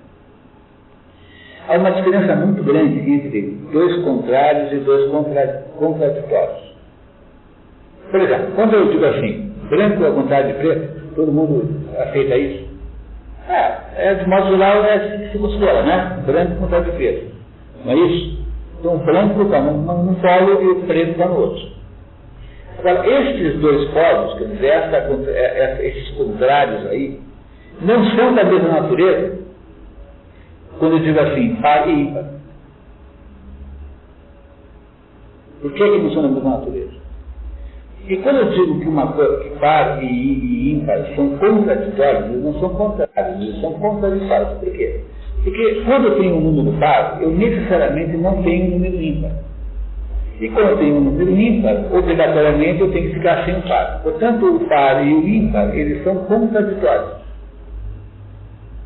Mas o o, o, preto e o branco não são contraditórios, são só contrários. Por quê? Porque entre esses dois eu tenho uma infinidade de matizes intermediários. Compreendeu isso? Tem que entender isso, a gente não vai entender a explicação aí do, do, do, do, do sofista. Compreendeu? Onde é que está o erro de? De fato, se eu disser assim, que, que fulano, é um é uma não pessoa, eu estou dizendo que fulano não existe. De fato, eu não posso falar de fulano que não existe. Mas só vale nesses casos em que eu estou falando de contraditórios absolutos, como a negação da própria coisa ser a própria, a coisa é a própria negação dela mesma. Mas quando eu estou falando de outros contrários, eu não estou falando, eu não estou falando necessariamente de contraditórios, apenas de contrários. Então, o fato que eu digo assim, que este livro não é grande, é, é um não grande, portanto, eu não estou dizendo que ele não existe, estou dizendo que ele pode ser médio, que ele pode ser intermediário entre o médio e pequeno. Então, eu só estou dizendo que ele pode ser diferente. Compreendemos agora? Dizer, às vezes, quando eu digo que uma coisa é, quando eu falo do oposto, não é? o que não é, não é? quando eu digo assim, que o, este livro não é branco, eu não estou dizendo que ele não existe, eu estou dizendo que ele é de uma cor diferente do branco. E essa possibilidade de ser diferente é enormemente múltipla e variável, porque existem milhões de matizes possíveis entre o branco e o preto. Compreender isso? Ou seja, se Parmênides acha que eu não posso falar de uma coisa que não existe, ele precisa aceitar o fato de que alguma coisa que não é, pode não ser em mais de um sentido de não ser. Ela pode não ser como negativa dela própria. E nesse caso, de fato, eu não posso falar dela. Mas ela pode não ser igual, mas pode ser diferente. Vamos explicar de novo para entender bem isso? Porque tem que entender isso, senão vocês não vão entender o que está se dizendo aí, nessa história de não ser, ser não ser.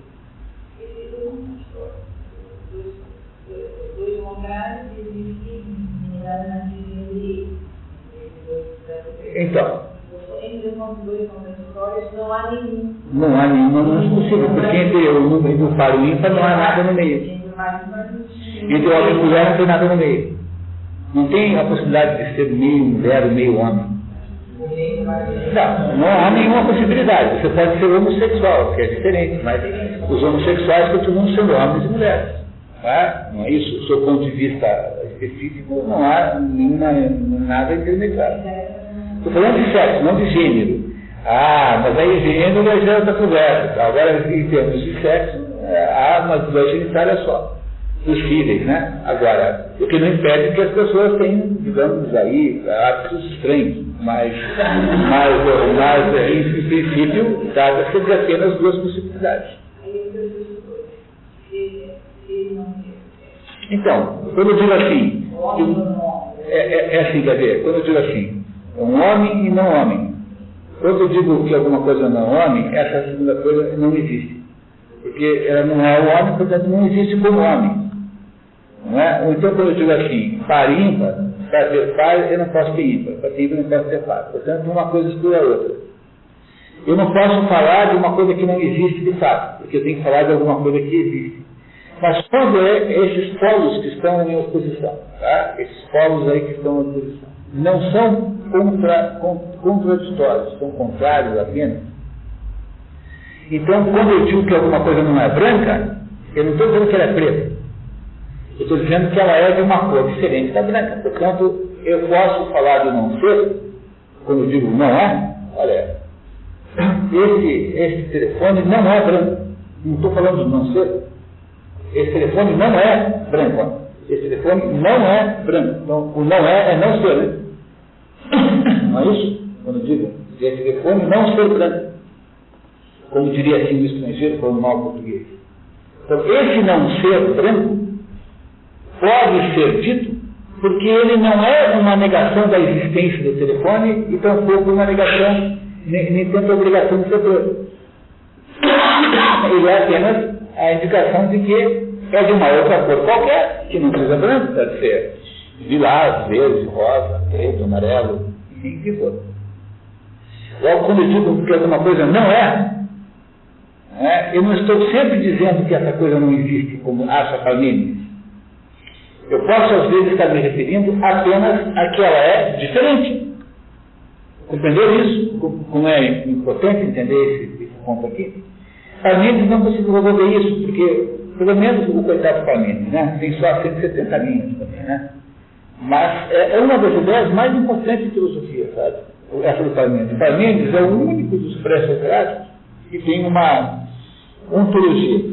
Ou seja, que está tentando entender o que as coisas são sob o ponto de vista metafísico. Os outros não, os outros são muito mais filósofos da natureza. Mas o Parmênides é de todos os mais importantes, de todos os pré-socráticos, tirando fora Pitágoras, é claro, porque Pitágoras sempre é uma categoria parte, até porque nem se sabe se ele existe, né? Pitágoras é uma escola de pensamento, eu sempre digo que Pitágoras não é o início de alguma coisa, como é a, a filosofia pré-socrática, o, o Pitágoras é o fim de alguma coisa.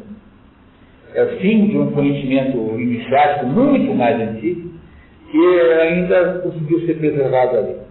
Portanto, Pitágoras não pode ser comparado com os outros pré-socráticos. Entre os pré-socráticos, geralmente considerados como tal, o Parmênides é aquele que teve mais alcance, mesmo tendo deixado só a 170 linhas. Aí tem um pouquinho do Zenon, um pouquinho do outro, você vai juntando mais ou menos para entender o que é a filosofia heliática. No entanto, a primeira pressuposição do Parmênides a pressuposição de que não é, ou não ser, não é? Não é? O que, que significa que não ser não é? É que eu não posso nem falar dele. Porque se eu estou negando a sua existência, o que, que eu estou falando? Nada. É isso que Parmênides pensa. Mas o, o que Parmênides não compreende é que entre os povos de oposição, porque só é preciso compreender ser e não ser como sendo povos, não é? como também a prova é pequena e grande, como é branco e preto, como é pesado e leve, não é isso? Entre os diversos polos de oposição, existem determinados polos em que há uma irredutibilidade, ou seja, são polos em que os dois elementos se excluem mutuamente. Par e ímpar, homem e mulher. Está excluído. Tá? No entanto, em muitos outros casos, há uma possibilidade de variações intermediárias, o que transforma todos esses outros casos em, em, em, em visíveis. Eu posso dizer que uma coisa não é branca, não querendo com isso dizer que ela é preta, mas querendo dizer que ela é amarela. Porque uma coisa amarela também não é uma coisa branca. Logo, esse não é, o não ser, não é, é possível apenas no sentido em que indica a alteridade. Alteridade, quer dizer, o diferente, né? Diferença, né? Diferença em filosofia chama alteridade, que é o outro, né? Alter, o outro. Uma outra coisa. Né? É o quê? Amor e ódio são, são, são seguramente é, contrários. Há muita variação no meio, né? A indiferença, todos não são contrários, porque há muitas, há muita gradação entre as duas pontas. Há uma gradação, por exemplo, você me ama, não, eu não te amo. Não quer dizer que eu tenha ódio por você. Quer dizer que eu tenho simpatia por você, gosto de de, de, de ir ao McDonald's, comer um sanduíche com você, de vez em quando. Gosto de passar do lado do, do, do lado, com a sua mão, mas amar eu não amo. Não é? Quer dizer, uma pessoa que, né, que não ama a outra não necessariamente aldeia, porque nesse caso os polos não são contraditórios, são apenas contrários. Por isso que para mim está errado, e quem nos ajuda a entender que está errado, quem quer, quem quer é o estrangeiro, que é mas o projeto de Lé é só Sócrates que Cruzeiro de Lé. Entendeu? O Platão não consegue botar o Sócrates lá direto porque ele acha que aí ficaria uma coisa esquisita. Sócrates ter virado um estrangeiro de Lé. E tem que ser alguém que tenha autoridade para falar da, da, da filosofia de Famine. Então ele não pode inventar, uma hora para outra, que Sócrates virou agora acha. Todo mundo sabe que Sócrates é ateniense. Todo mundo sabe que Sócrates é muito jovem para poder ser deliado. Ele tem 70 anos de diferença de nascimento para, para, para, para, uh, para mim, até onde se sabe, né? Porque essas datas aí, a Aristóteles é certa, mas é, as datas do, do Parmênides, não sabe nada nem de 150 versos, é difícil de você julgar uma coisa dessa.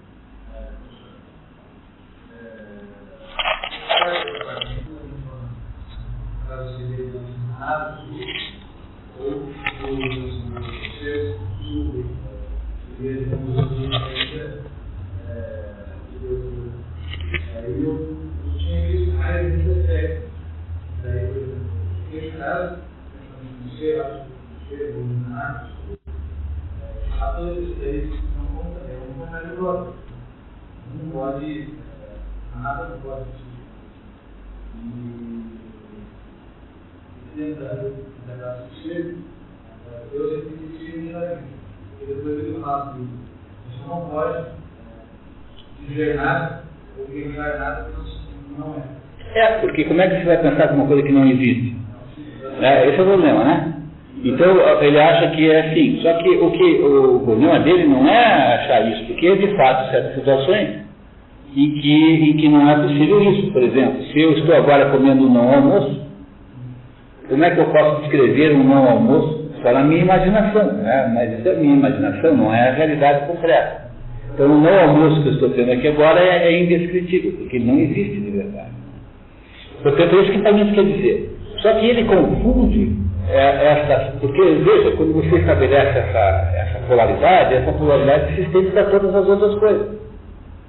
Não é? Não é isso? É, ele, ele não consegue distinguir que há dois tipos de polaridade. Uma que é contraditória e a outra que é apenas contrária. E é por isso que eu posso falar em não ser, na contraditória não. Dizer, se é ímpar não é par. E se é par não é ímpar. Aí eu sou prisioneiro de uma das duas, polos, não posso sair. Mas se a contrariedade, se, se não é contrariedade, é contrária, é apenas, é apenas contrário, ou seja, você tem variantes, então tudo que eu, quando eu digo que alguma coisa não é, eu estou dizendo não que ela não exista, mas que ela é diferente. Portanto, a diferença, ou seja, a alteridade, é que permite que você possa dizer uma. E agora que vem o ponto central, tá? tá? Que você possa falar do não ser. Ora, se vocês concordam comigo, concluem que o não ser pode ser, pode existir, ele pode se falar dele, ele pode existir, pode ser, portanto, que o não ser pode ser, na medida em que ele é diferente, ou seja, na medida em que ele revela uma diferença ou uma, uma, uma, uma alteridade, não é isso? Então é perfeitamente possível que o sofista diga em verdade. Por quê? Vamos tentar entender o raciocínio. Porque no fundo é isso que estamos discutindo aí. Se o sofista pode ou não pode dizer em verdade. Porque sob o ponto de vista, digamos, da teoria parmesiana, parmesiana é, parece que é um bife, né? né? da teoria iliática, né? por isso que todo mundo fala em iliática. Né? Do ponto de vista da teoria iliática pura, né? eu, eu não posso dizer nem verdade. Se uma verdade não existe, como é que eu posso falar nisso? Logo, o sofista não pode ser acusado de mentiroso, como foi acusado aqui, nesse esquema aqui, mentiroso, é, trapaceiro, vigarista, né? E tudo está aqui dentro dessa, desse esquema, que o sofista está absolutamente né, descrito de modo, de modo aqui negativo no esquema. Então, se o sofista, do ponto de vista ideático puro, o sofista não pode ser acusado de mentiroso de modo nenhum, porque é, se não posso falar de uma coisa que é uma inverdade que não existe. Portanto, não há possível, não é possível falar de uma coisa inverdade, que, é, que não é verdadeira, não é verdade. No entanto, quando você consegue separar, quando você consegue perceber que às vezes o não ser é apenas diferente e não é, e não é a negação do outro ser, não é, não é a negação do ser, é apenas a, a, a indicação da diferença, aí você faz a seguinte conclusão, que eu vou fazer agora. Ou seja, o que é dizer uma verdade uma inverdade? É fazer uma afirmação sobre alguma coisa. Como é a, a, a forma da afirmação, a forma filosófica da qualquer afirmação? Qualquer afirmação é um fake diz um mexe. Entendem isso, né? Não, um fake diz um mexe. É um predicado que diz um sujeito. Isso é assim, camundongo. Isso não é uma afirmação, filosoficamente. É apenas uma palavra. É, se eu disser chacrinha, também não. Se eu disser ônibus, nada disso é é, afirmação. Se eu disser assim, o ônibus está cheio, aí é uma afirmação. Porque eu disse um P, está cheio, que é um predicado, de um, de um, de um S, que é o sujeito, que é o ônibus. Está entendendo? Daqui para poder ser uma afirmação, é preciso que se diga alguma coisa de alguém, de alguma coisa. Fora isso, não tem conversa possível. É por isso que a gente não deve discutir palavras. É? A gente, no Brasil, a gente faz duas coisas. A gente discute teorias e discute palavras. É? A gente deveria discutir, antes de mais nada, fatos. Né? Fatos e afirmações. É? Isso, isso é que é, digamos assim, uh, uh, passível de, de debate verdadeiramente. Então eu tenho lá uma afirmação qualquer, o ônibus está cheio. Essa afirmação é verdadeira ou é falsa? Porque o que está dizendo aí no sofista é que ninguém, é, ninguém pode afirmar uma coisa falsa. Mas se o ônibus passou ali e está vazio, e eu estou dizendo que ele está cheio, eu não estou fazendo uma afirmação falsa? Claro que eu estou, não é isso? E como é, por que é possível fazer uma afirmação falsa? Porque a afirmação, é, o P que eu disse desse S, ou seja, o predicado que eu disse do S, esse P refere-se a um sujeito, não é? Não é isso? O P refere-se ao sujeito. Eu digo o P de alguém, seja quem for o sujeito. É assim? E esse P, isso que eu digo de sujeito, pode ser igual ao sujeito, ou seja, pode ser verdade, ou pode ser diferente do sujeito. Qual é o P que pertenceria ao sujeito? O ânimo está vazio. Vazio pertence ao sujeito, porque de fato estou vendo e é verdade, está ali vazio. No entanto, na medida que eu digo que o, o âmbito está cheio como está vazio, esse cheio é um P que não pertence ao sujeito, porque o âmbito de fato está vazio. Logo, esse P que eu estou dizendo é diferente daquele que pertenceria teoricamente ao sujeito. E é por isso que eu posso afirmar que uma filosofia verdadeira como essa Porque ela é uma afirmação em que há uma diferença do, do, do, do da atribuição do predicado ao sujeito.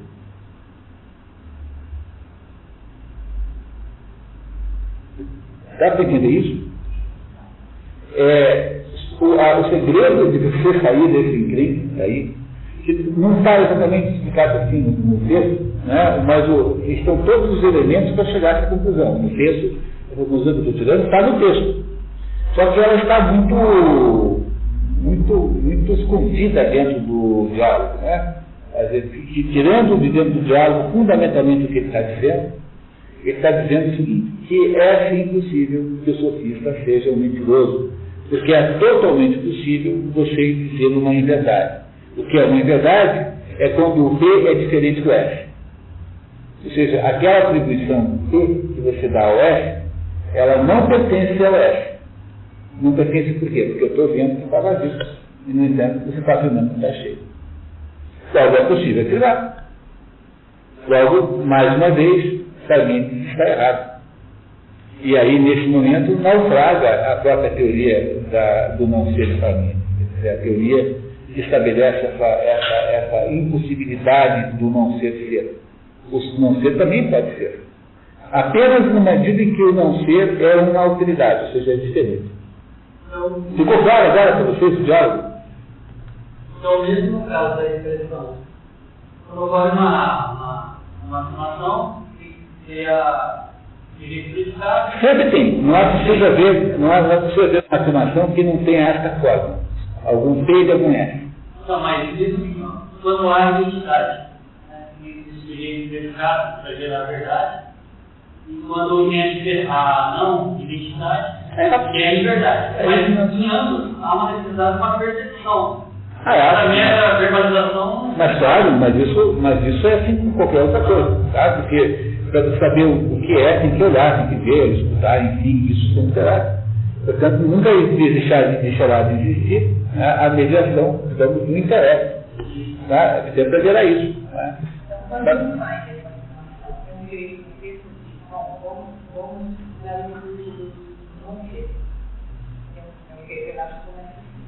Ah, se não me engano, ele está querendo dizer o seguinte, nesse pedaço, não é exatamente, mas é assim, que para eu saber é, para, para fazer. Não é assim, o ângulo está cheio, né? Isso é uma inverdade, não é? Então, então como, é que eu, como é que eu confiro essa inverdade? Eu digo assim, o ônibus não está vazio, que é a mesma coisa que está cheio. Então eu faço o negativo, aí no negativo eu percebo com toda clareza a, a inveracidade da afirmação. Porque senão é, aí, claro, obviamente mentiroso, né? É indevido. Não sei se é esse ponto que está se referindo. Não, eu queria que parte do errado, para demonstrar uma coisa. Não, é que se, se você parte do pressuposto que tudo aquilo que não é, não pode ser dito, não pode ser pensado, não pode ser falado. Então, é isso. Então, você faz, então é assim, eu não posso falar que o ônibus é está cheio. Porque como o ônibus não está cheio, então isso não existe de alguma coisa. Posso dizer sim, posso dizer na medida em que isso manter-se na categoria do erro. Não é? É isso, é um erro. Mas o que é um erro, tecnicamente aí? É uma diferença da verdade. Ou seja, é uma diferença da atribuição verdadeira do sujeito. Porque a, o que pertence ao sujeito verdadeiramente é estar ali. Se eu estou afirmando qualquer outra coisa, estou afirmando a diferença. O segredo é você considerar o que o não eu é, é, é, é possível ser, o não ser, desculpe, consegue ser como diferença, como autoridade, que é o que está aqui no resumindo, eu fiz para vocês aí embaixo. Se olharem ali embaixo, ó, por favor. Então, sofista, tá vendo? O diálogo, eu não, né? O dicionário Oxford, né? Não é? O diálogo de Platão é uma sequência do TT. Trata-se de uma investigação sobre o caráter do sofista, que é chamado de charlatão, mercenário, altercador. No curso da discussão, da qual Sócrates não participa, a dificuldade que no texto havia suspenso a investigação a propósito da natureza do conhecimento é esclarecida. Porque eu havia suspendido, né? Me parece que, embora. Está errado não. É que suspensa é quando adjetiva, né? Então, você está suspenso. Agora, quando está na forma verbal, tem que fazer o analítico, né? Eu sempre achei que era isso. Bom, não tem certeza, mas tudo faz, né? Não é isso? A investigação, a propósito da natureza do conhecimento esclarecida, a dificuldade essa resultante da negação eleática, ou seja, de Parmênides, do não ser, que levou a inferência de que a falsidade não pode existir. Ora, se está configurado, então, que a falsidade pode existir, então o, o sofista pode, de fato, ser um vigarista. Pode, de fato, ser um vigarista e um enganador dos outros. Compreendemos? Esse é o diálogo sofista. Resumindo a ópera ao seu coração, é isso que ela significa. Ele é composto de uma primeira parte, em que você faz aquela, aquele método dialético da, da subdivisão, é, muito mais para explicar o método do que propriamente para chegar à conclusão de que o, o sofista é vigarista, é, é, o cercador, enfim, é, mercenário, e todos os defeitos que tem. Não é? Em seguida, o, o, o estrangeiro Delé faz então uma contestação retórica. Mas espera um pouquinho, calma. Mas como é que a gente pode concluir que o sofista é um mentiroso se é impossível mentir? Mas como é impossível mentir? É impossível mentir. Por quê? Porque aquilo que não é, não existe. Por hipótese. Quer dizer, o que não é, não existe de modo nenhum. Então, se não existe de modo nenhum, o que é que você faz com alguma coisa que não é? Não, não fala dela, não, não a leva em conta. E aí, então, o próprio estrangeiro Delé faz o quê? Faz uma espécie de uh, exame do assunto, como se Sócrates fosse, né, o próprio Sócrates, chegando à conclusão de que é possível sim o não ser ser, né? o, não ser, o não ser pode ser, se apenas na circunstância em que ele indica diferença. E aí então o que é uma mentira? É uma diferença em relação à verdade. Portanto, eu posso dizer uma mentira. E se eu posso dizer uma mentira, é perfeitamente normal e possível aceitar que o sofista seja de fato um vigarista. Isso é tudo que Platão queria cumprir no final dessa história. Ah, vamos lá. O, o, de acordo com o eleatismo puro, é, que está equivocado, e quem é que vai, quem é que vai é, desvendar o, o equívoco? O próprio estrangeiro direto. Ele desvenda em que modo? Fazendo tudo isso que eu falei agora, só que ao longo de 60 páginas, 50 páginas. Certo? de um outro jeito que não o que eu estou fazendo, mas eu estou aqui uh, resumindo a obra. Né? Então, como é que o estrangeiro Deré acaba resolvendo o problema? Bom, ele pega o pressuposto eleático de que o não ser não é de modo nenhum, porque o pressuposto eleático é ser é, o não ser não é. Não pode existir. Portanto, e, e aí nos faz compreender que o que existe aí é uma confusão entre dois tipos de, de oposição entre o ser e o não ser estão em oposição, né? em si próprio. Há uma confusão porque confunde, o claramente confunde uma oposição contrária e uma, uma, uma, e uma oposição contraditória. Nas oposições contraditórias, como par ímpar, por exemplo, de fato, uma coisa exclui a outra.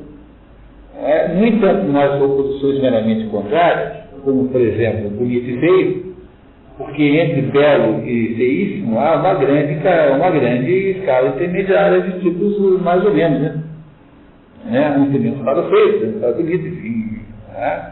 Portanto, quando eu, quando eu digo que alguma o, fulana não é bonita, eu não estou dizendo que ela é feia. Eu estou dizendo que ela é talvez sem graça, ela é diferente de bonita. Mas não é feio obrigatoriamente. Eu não sou obrigado a cair do outro extremo, como eu sou no caso do paro ímpar, que me joga necessariamente para o outro extremo. E como isso é assim, é possível, portanto, dizer que o não é existe de alguma maneira. Quando eu digo que ela não é bonita, eu não estou dizendo que ela não existe, e nem que ela seja feia. Eu estou dizendo que ela é diferente de bonita. Logo, na medida em que o não ser implica apenas na noção de diferença, ele então pode existir, e é por essa razão que eu posso então dizer uma inverdade, porque uma inverdade nada mais é do que uma resposta diferente à resposta verdadeira, porque eu estou dizendo um determinado que, que não é pertencente, que não pertence, que não participa, para usar a linguagem platônica, que não participa de, de, de, de, S, Vamos fazer um exemplo mais fácil? Quando eu digo assim, esse computador é vermelho, estou dizendo uma inverdade, não estou? É possível dizer isso? Estou. É possível por quê? É possível porque eu estou dizendo, estou dizendo um P diferente do P verdadeiro que é preto. O qual é o P que pertence a S? Preto. Porque a única cor que pertence a esse computador é preto. Não é? Não é preto? Então, o P que pertence, o P né, em termos de cor, que pertence a esse computador é preto. Quando eu digo que ele, que ele, que ele não é preto, eu estou dizendo uma inverdade, nesse caso sim, porque eu estou dizendo diferente. Qualquer, qualquer coisa diferente que eu diga será uma inverdade. Portanto, aí nesse caso, não é, eu posso estar falando uma coisa que não é verdadeira. E se eu sou capaz de dizer uma coisa que não é verdadeira, então a mentira existe. A inverdade existe. É por isso que o sofista pode muito bem ser um mentiroso. Mesmo que, do ponto de vista eleático puro, ele não possa mentir. Porque, afinal de contas, na hipótese de que o não ser não é nunca, né, aí nesse caso não seria possível imaginar alguém mentindo. Mas não é assim que é, porque e, a, e toda, toda a confusão está no fato que ele não percebeu essa diferença sutil entre essas duas coisas. Ou pelo menos, não que nós sabemos que ele não tenha, que tenha percebido, né? Mas provavelmente não percebeu mesmo, viu? Olha, é, provavelmente é assim. Pois não. É,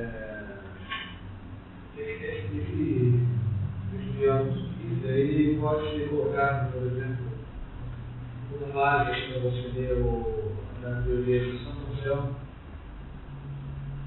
sobre falar de Deus, é, impossível não de, você deveria não existe. Porque, para mim, falou, quando eu fui para mim lá, eu, eu relacionei com esse texto do São João. É, não sei, para ser bem sincero. Não sei. A, a, as razões pelas quais. Eu estou participando de uma discussão imbecil aí na internet com os amigos meus aí, só faço isso porque são amigos, né? Senão não fazia. Ah, porque nem tem tempo para isso, né? Ah, sobre a origem da religião. Então, eu só tenho amigos ateus. É, pessoal que acha que quer ser ateu. Eles acham lá. Então, acho que com isso eles são assim, um homem, homens do seu tempo.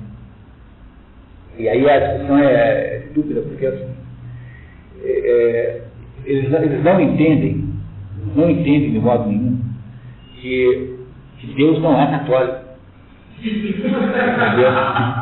Esse é o problema central. Deus não é muçulmano, Deus não é hindu, Deus não é nada. Porque eles não entendem que a religião tem nada a ver com Deus. Quando eu digo isso, estou sendo enfático, porque são coisas em patamares, em níveis completamente diferentes. Porque Deus existe independente de haver qualquer religião.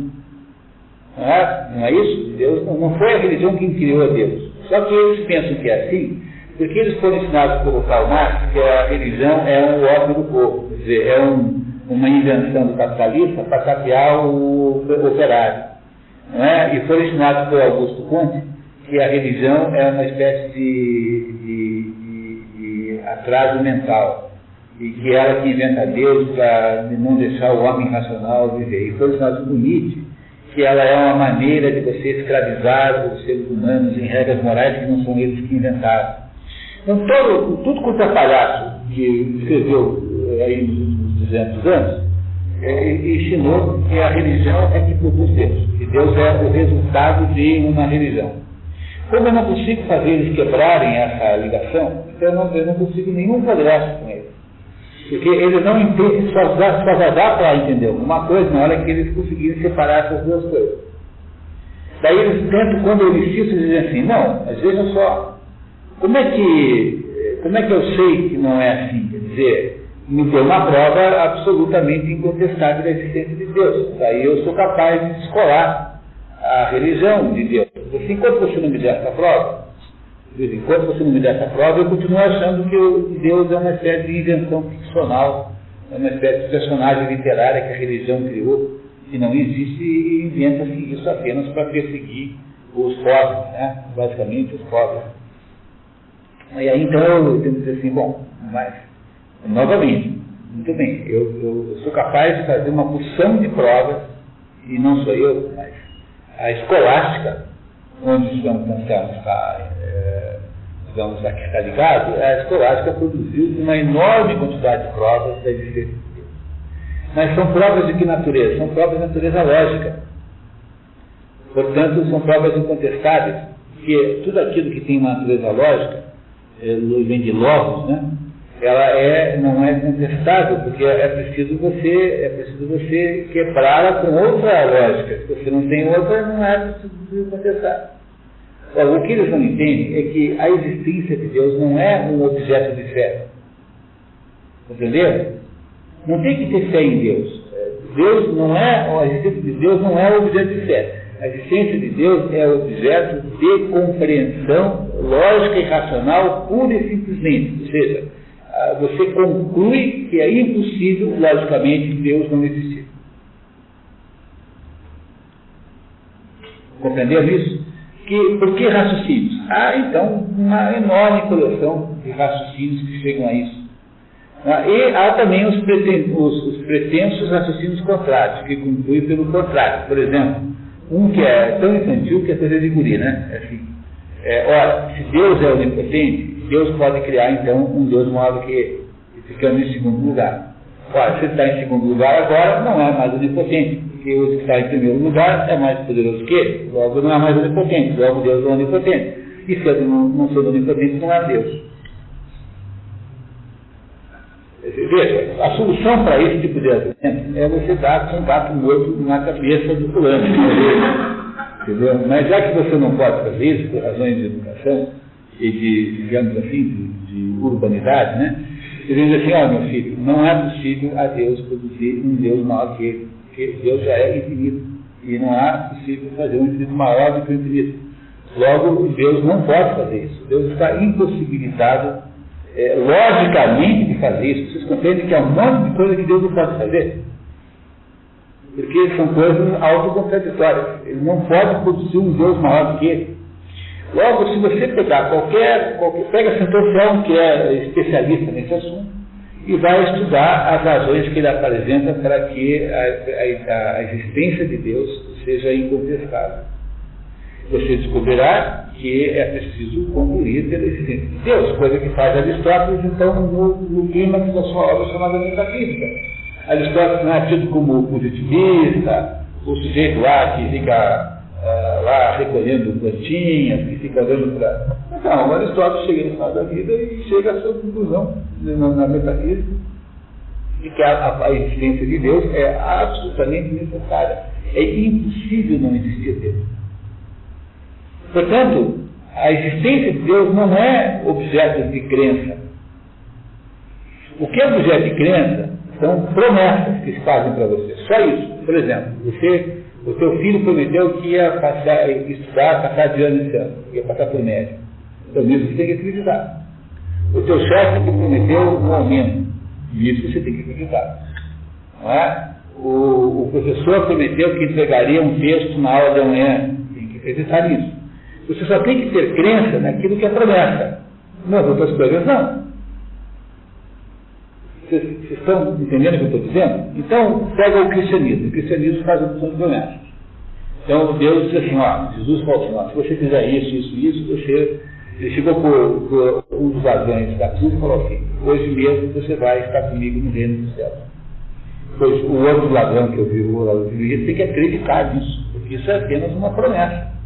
Agora, a existência de Jesus Cristo lado e a sua própria não é uma questão de crença, é uma questão de fato. Entenderam essa diferença que há entre essas duas coisas? É, é por isso que a gente precisa, para entender todo esse assunto, tudo começa com a possibilidade de separar a ideia de Deus e religião. Enquanto isso estiver associado, é claro que você vai me dizer, não, mas foi Deus que inspirou as religiões, tá, certo? Concordo? Mas Deus não precisa de religião nenhuma. Deus não é, não é, evangélico. Deus não precisa do, de nenhuma religião para poder existir. Deus existe independentemente de qualquer coisa. Portanto, religião e Deus não são coisas que estão na mesma categoria. Não posso, então, portanto, fazer essa conclusão que eu faço. Que se faz por aí, né? Então veja, essa conversa de maluco, lá na internet, só poderá ter alguma solução na hora que eles compreenderem isso. Mas o problema é que ninguém tem coragem de estudar o assunto, porque a gente vive apenas nos achismos bacanas, entendeu? Então, está lá, agora meteu-se na, na, conversa o pai de um desses eh, meus amigos, que é dono do maior grupo educacional do Paraná, não vou dizer o nome para não parecer de fácil, e que tem pretensões à filosofia, filósofa. E aí meteu-se na conversa, dizendo assim, tristeza, tipo assim, não se deve perder tempo é, debatendo assuntos de fé. Compreenderam? Entendeu? O, o, coisa mais, mais absolutamente infantil, que é uma conversa como essa, é completamente sem cabimento infantil. Não tem nenhum cabimento, é totalmente inútil continuar. Mas o sofista tem esse grande mérito, né, de nos trazer o, essa, é, esse esclarecimento sobre a estrutura, a estrutura da, da, daquilo, da, da, da realidade. Portanto, eu queria voltar a insistir e dizer que o sofista é uma obra de epistemologia. É o que é conhecimento, né? o que é a realidade. É uma, é uma obra que lida com essa abordagem, digamos, platônica do assunto. Por isso é que ele está aí nesse grupo aí do Brasil.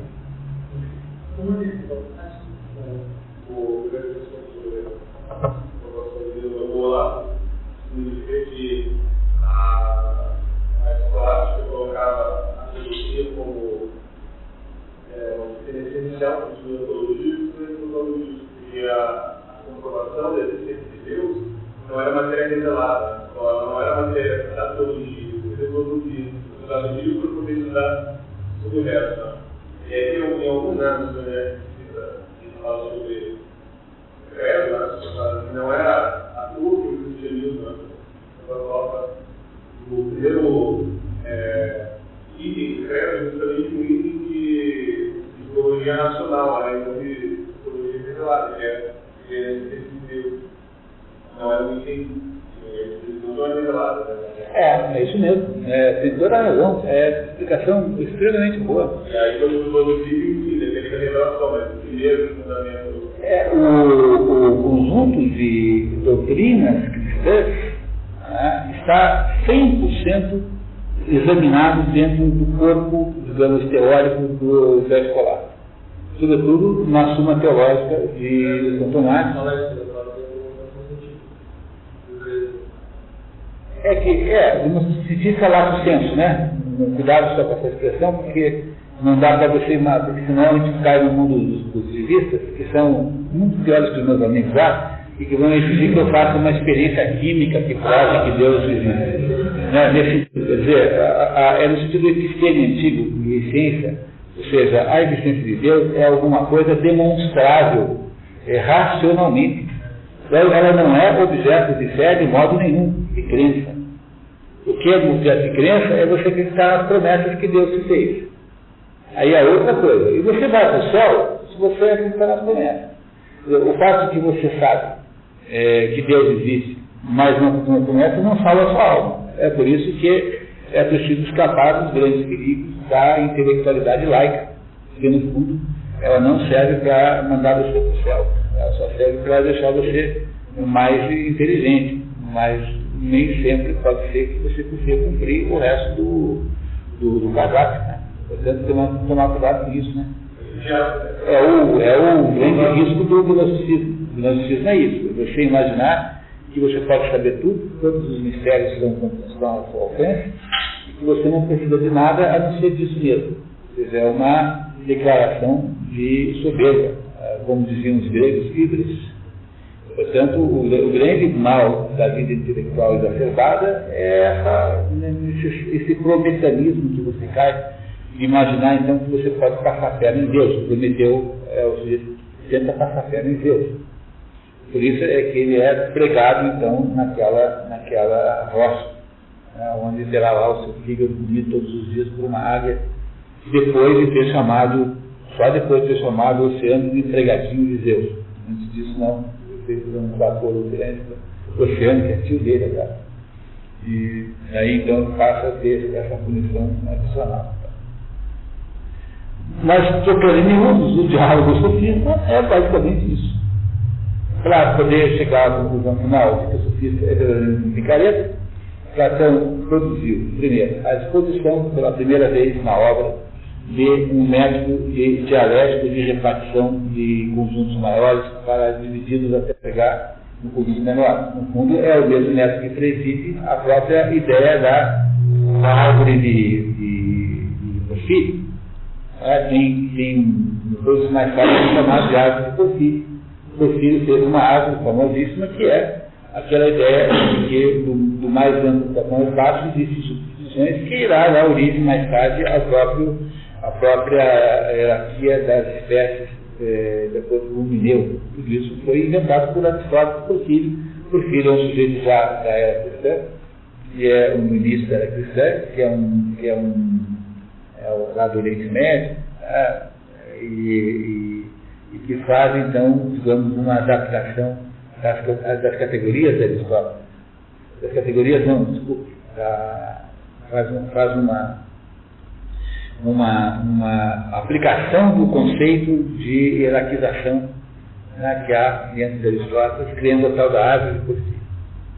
E esse, e esse, e, e esse, esse jeito de fazer aqui é, é uma, um aspecto didático do diálogo, você só quer ensinar a fazer isso, não, não esquecer nunca o jeito pelo qual você consegue escapar de qualquer engano, é sempre dividindo mais ou menos pelo meio, não ter a, a pressa de ir logo para o final e pegar o pedacinho final que você quer, aquele último pedacinho, tenta ir pelo, pelo inteiro, e em seguida, depois que você uh, aí estabeleceu a delinquência intelectual do, do, do próprio do sofista, é preciso então agora você superar a restrição eleática, que é uma restrição teórica, a ideia de que não se pode dizer em verdade, se não se diz em verdade, o sofista não pode de modo nenhum ser isso tudo que ele. Logo é preciso destruir a hipótese de que o não ser não é, para poder continuar lutando pela hipótese de que o sofista é um vigarista. E aí, como é que você faz isso? Você, Platão, muito habilmente, põe isso na boca de um próprio eleático, e o próprio Eliade fará então o exame da própria teoria do seu antecessor, né, do seu mestre, e irá então ajudar que nós concluamos isso que eu citei a vocês, né, essa explicação que eu dei, que significa que o não ser é, enquanto na medida em que ele for uh, exclusivamente uh, alternar, uh, diferença. Uh, na medida em que ele for a diferença, ele pode ser. Então, como uma afirmação errada, uma, uma declaração inverdadeira, é uma declaração diferente, então você pode, sem, dúvida nenhuma, fazer declarações é, que é o que acontece no caso comum.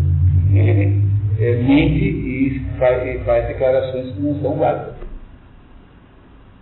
Só que são declarações válidas com muita sofisticação, não são fáceis de tirar. Claro, depende do sofista.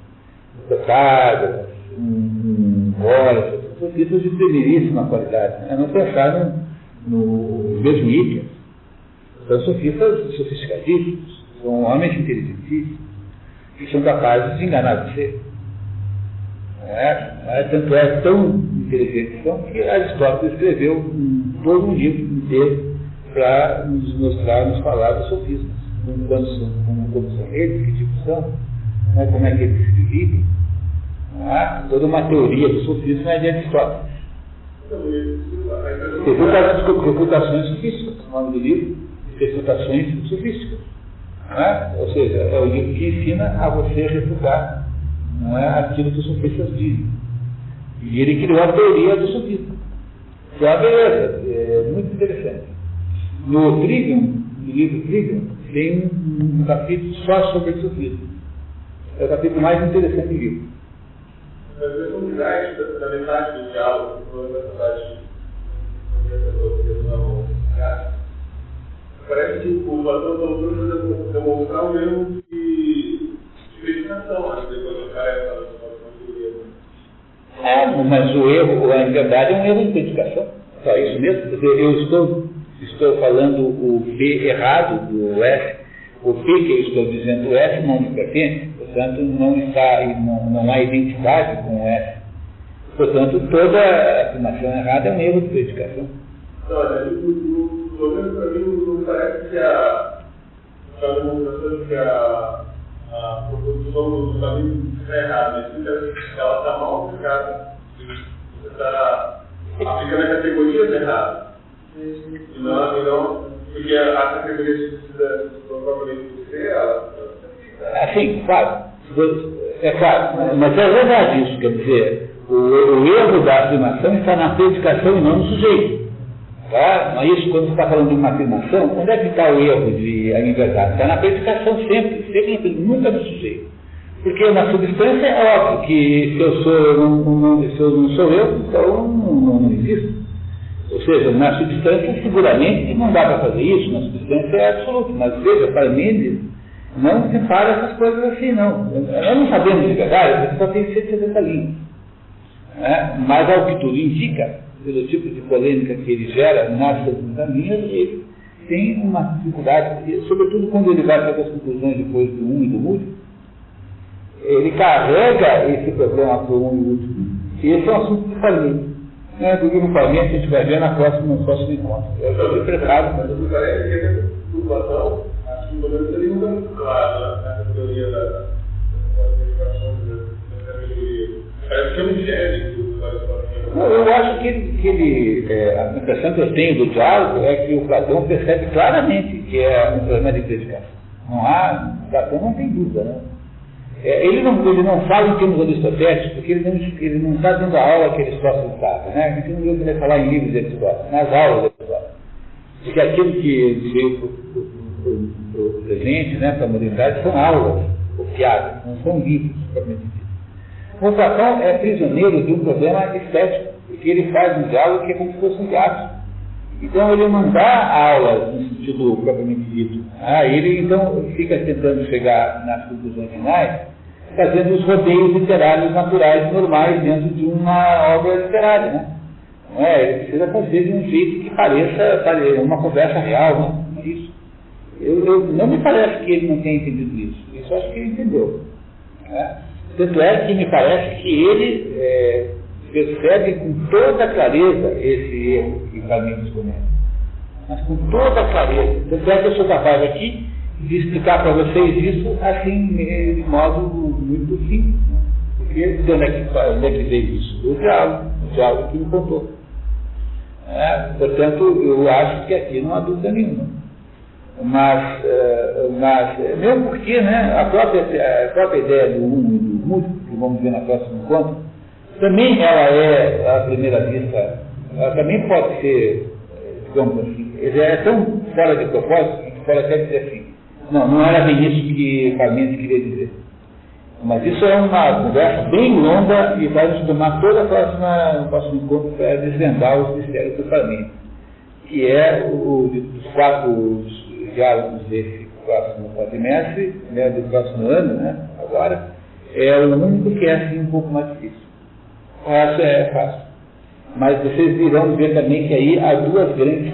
O Parmênides é dividido em duas partes. A primeira parte é, é a parte em que Sócrates, é, Platão, né, põe na boca de Parmênides uma, uma espécie de artilharia contra a teoria da sorte. Não é? Sócrates faz um comentário Imagine que tinha 15 anos só ali, né? Ficcionalmente falando. E Parmênides, então, é, faz uma, uma contestação rigorosíssima de que Sócrates falou, colocando né, a ponto é, restrições àquilo que Sócrates. Ah, ou seja, a, a, teoria das formas, que não é de modo nenhuma teoria socrática. Mas nessa altura o Sócrates já era um papagaio uma espécie de boneco de visualização. Portanto, é Sócrates que está falando. É, nós veremos aqui que essas expressões que Sócrates é, recebe de Parmênides não são difíceis de contestar. E uma vez então que acabam, só que ele não contesta, porque fica só assim dizendo, ah, é, é, é verdade, é mesmo, parece que é mesmo isso. Agora, agora eu não sei mais, eu achava que era o contrário, mas agora que eu falo isso, eu acho que é isso. Então ele fica o tempo todo, ele não contesta nada, ele não tem capacidade de. ele não tem idade para contestar. E aí então no final daquela, aquele massacre, né, Sócrates diz assim para Parmênides, bom, então, será que o senhor faria o favor de me ensinar como é que o seu método filosófico, para eu poder então aprender a entender esse negócio? E aí o Parmênides fala assim, ah, não, não sei, será, ah, não. Não, estamos aqui sozinhos, sou eu, estamos aqui, ah, não sei, eu sou muito velho, não, não, eu sou, por favor, pai. Ah, tá bom, tá bom. Eu, Parmênides, faz então uma segunda exposição, essa agora expondo a teoria do um. E essa exposição, então, você perceberá nela os resquícios da teoria do não, do, do ser e não ser dentro dela. Então são duas partes que tem, eu sugiro que vocês vejam essas duas partes separadamente. Vocês vão ter dois dias de leitura, né? Imagina. Então vai até a primeira em que, em que começa a fazer a demonstração do seu método filosófico, que no fundo é um método dialético também, porque esse Parmenides aí também é um pouco socrático, e é a segunda fase em que é, o Parmenides então tenta mostrar a Sócrates, que continua assim, é, pois é, tal, que, que o um só um existe, o resto não existe. Então Parmenides tinha, de certo modo, esse radicalismo de concepção. E é por isso que não me parece que ele tenha sido mal compreendido aí nesse ser e não ser. Mas me parece ao contrário que ele, de fato, pensasse isso de alguma maneira. Mas vencido sofista, né, botou uma palavrinha sobre o político, né, que é o que falta para completar nossa tetralogia. E o político é uma continuação natural do sofista, e o, o político continua sendo esse estrangeiro dele é, que conduz a conversa. Aí agora quem conversa com ele não é mais o Pedro, que estaria cansado, e de fato cansa, e ficar duas horas lá respondendo assim, é verdade, é mesmo, tal. deve cansar mesmo. E o, o menino então agora é o jovem Sócrates, que não tem nenhum parentesco, né? é apenas um, uma pessoa com o mesmo nome, de Sócrates. É, e esse e esse, e esse diálogo, né, eu escrevi aqui, ó, as personagens estão descritas, é um diálogo de maturidade, e o que é um pouco contraditório, porque parece que é uma continuação natural, né? Não é, uma outra é, uma também é de maturidade. E aí o que diz o, o que é que nos diz aqui a enciclopédia? Aqui eu peguei Giovanni Reale, não peguei a enciclopédia. No político, convém observar, Platão não renunciou ao seu ideal e insiste na tese de que a forma melhor de governo seria aquela de um homem que governasse com virtude sempre, que é o, rei próprio. Acima da lei, que é sempre abstrata e impessoal, e por isso, por isso muitas vezes não é adequado. Ou seja, começa a se perguntar o que é um político. Faço a mesma análise que se fez lá para o sofista. Repararam nisso? Só não tem um quadro, porque na verdade você fala de um só para fins didáticos aqui. Mas faz a mesma, o mesmo quadro, não é isso? Não é? E, e, a diferença é que, enquanto lá no outro comparava seu sofista com, com o caçador, aqui compara-se com aquele sujeito que tece, um tecelão. É? O, o, o sofista é um, o político é um tecelão começa a fazer aquela divisão, etc, etc, etc, até chegar a uma conclusão de que o socialista, ou o político, é, uma, uma, é um cuidador de, de rebanhos humanos, né, alguma coisa assim. Né? E aí então entra-se no assunto dos detalhes. O que, que Platão queria fazer até então? Ele queria apenas fazer com que você aprendesse mais um pouquinho do método dialético da repartição. Por isso é que ele insiste em fazer, ah, insiste em fazer o, novamente o exercício com aquelas mesmo, aqueles truques, de, de, aqueles truques literários, né? Opa, parece que nós erramos, hein? Estamos aqui caminhando na estrada errada. Eu acho que aquela guarda lá atrás, nós pegamos o lado errado. Vamos voltar para trás e ver, e ver, pegar outro lado, porque acho que nós erramos. Para ajudar o aluno, né, o, o aluno, o leitor, a entender como é que se faz esse método. Ou seja, o método basicamente pressupõe que você não deve nunca é, é, precipitar as escolhas, os grupos, sempre tentar dividir nos grupos mais genéricos possíveis, dos grupos genéricos para os mais específicos, e nunca acelerar o processo ou tentar queimar etapas. Não é isso? E aí o, o, que, é que, o, o que é que disso chega no final das contas? é, o, o grupo liderado pelo estrangeiro Delé conclui aqui nesse, nesse diálogo não há nenhuma defesa da teoria elétrica, nenhuma defesa da filosofia elétrica, e aqui nesse caso é como se fosse Sócrates mesmo, quer dizer, o estrangeiro Delé concorda 100% como, como se fosse Sócrates. E aqui então a teoria platônica né, ela aflora com toda a força, com toda, com toda a sua exuberância, sem mencionar muitas ideias. Porque, no fundo, esse é um diálogo epistemológico, não é um diálogo do, do, do conteúdo é, de Platão. E aí, o, o, o, no final dessa, quando finalmente delimita que seja o governante, pergunta assim, bom, mas aí então, quem é que deveria governar, um, né, como é que deve ser esse governante? E aí há uma bela intuição platônica na cosmologia do Timeu, que é antecipada aqui, e que Platão, então, faz uma, um relato do, do, do é, digamos, do, da, do, modelo cosmológico platônico, que é aquele modelo baseado nas antigas tradições gregas, que há um, um momento em que há um distanciamento de Deus do, do, do mundo. Esse momento está na Bíblia, no sétimo dia Deus descansou, está na teogonia, quando há a castração de Urano. Urano castrado não pode mais agir, não pode ser morto. Ele é um Deus, mas ele é, ele é, é neutralizado. Né? Sempre em todos os grandes modelos cosmológicos há sempre uma, uma pressuposição de que é um dado momento em que Deus eh, mais ou menos sai de cena. Deus saiu de cena, e é esse o problema do mundo que se vive lá naquela época, naquele momento, de acordo com Platão, é que nesse mundo em que Deus não está mais presente, nós contamos exclusivamente com os seres humanos. Mas como os seres humanos, justamente pela falta, pela ausência de Deus, é, não podem ser escolhidos os melhores, os governantes, portanto, que existem nesse mundo de hoje, são governantes que precisam, é, que não serão necessariamente os melhores. Ou seja, a possibilidade de encontrar um governante que seja, como está escrito aqui, não é? Sabe, isso, sabe, o cobertor de ciência, é isso, essa possibilidade é muito pequena. Se é muito pequena, qual é a única solução que restou à, à cidade, à polis? É você governar com os que estão, com os que existem, portanto, com aqueles que estão por aí, mas governar com, aquilo, com o pessoal que está por aí, é, de modo que a, a, as decisões, as decisões eh, governamentais não sejam baseadas no arbítrio de quem for colocado, né, sejam baseadas no sistema de leis.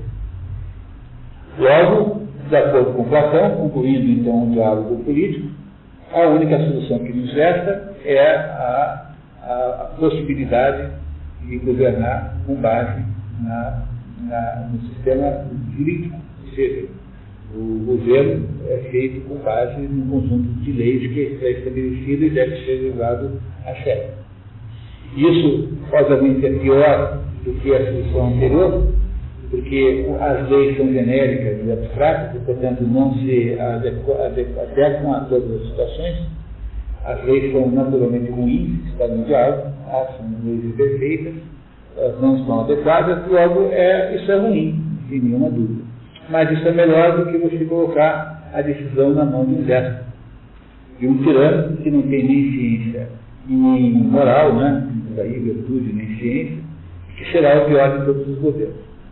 É por isso que, então, Platão estabelece uma espécie de hierarquia de governos de possibilidades, que é aquele documento que vocês receberam na última vez, que nós já damos uma olhadinha. Não é? Em que há as seis possíveis formas de governo, a partir da forma tirânica, da forma monogovernamental, partindo para oligogovernos e para e para governo genérico, de muita gente. Platão, então, faz uma, declara uma declaração de confiança na, digamos, no Estado de Direito, como sendo um único meio verdadeiramente bom, ou pelo menos um único meio possível de governar alguma, alguma sociedade. Esse é o sentido do político, tocando muito de miúdos. Logo, quem tem a, a, digamos, a impressão de que Platão tem aquele componente totalitário, utópico, então, por esse diálogo aí, fica muito é, desautorizado a continuar a dizer isso. Porque se tem um diálogo em que, há, em que há um antídoto contra essa, essa conclusão sobre Platão é esse político. Que no fundo ele está dizendo que a única possibilidade real, verdadeira do governo é o governo de quem estiver por aí, não é? mas seguindo uma, dentro de um quadro constitucional, quer dizer, dentro de, um, de, uma, de uma referência às leis existentes, e não mais é, seguindo o arbítrio do governante. Esse é o sentido geral da ordem ao político. Ou seja, isso mais ou menos também é, combina com o fato de que no final da vida, a última, o último diálogo que Platão escreve, e não foi porque ele não teve mais tempo para fazer, porque ele morreu com mais de 80 anos, então devia estar mais ou menos imaginando que não ia durar muito. Né? O Algan teria desperdiçado os seus, os seus últimos anos com, digamos, com uma obra inferior. Não é? Você percebe que você vai morrer logo, o que, que você faz? Você faz aquilo que não pode deixar de fazer de morrer.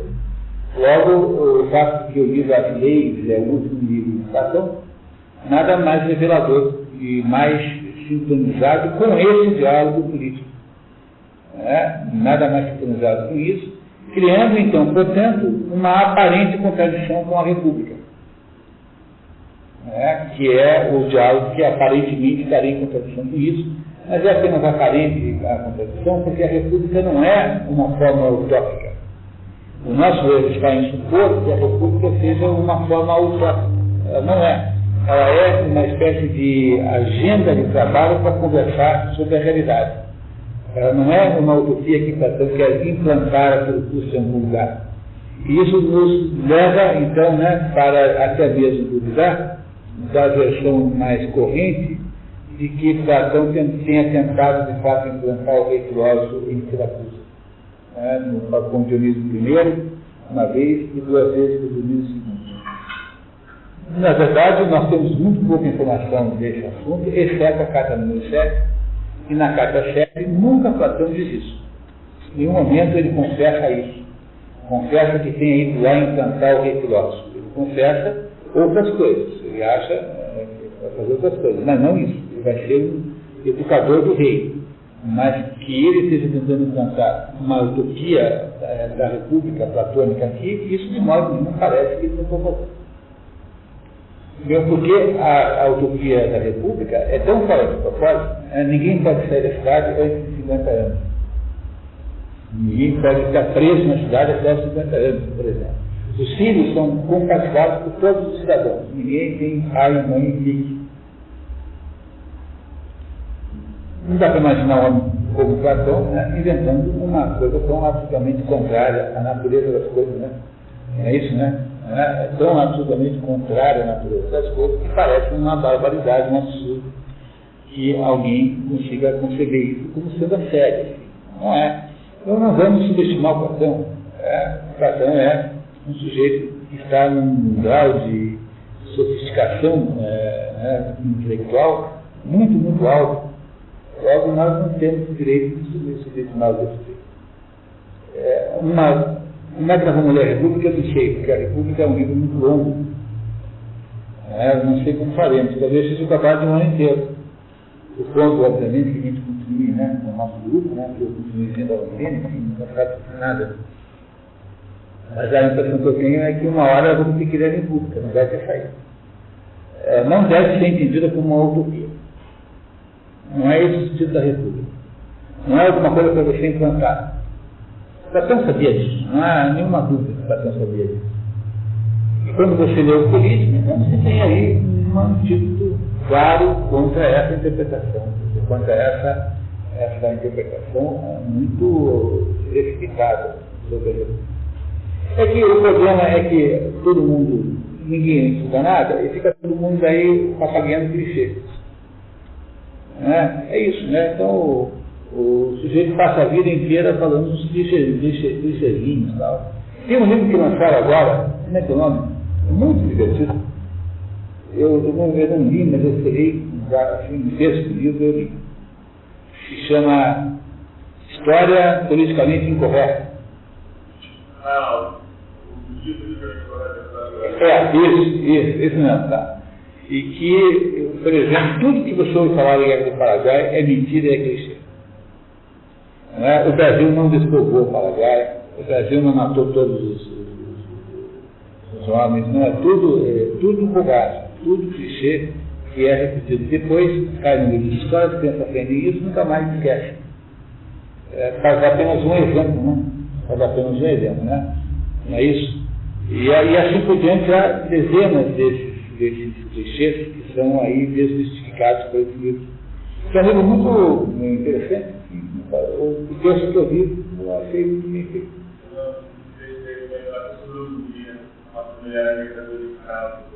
O zumbi era traficante de escravos, era escravocrata. Que tal?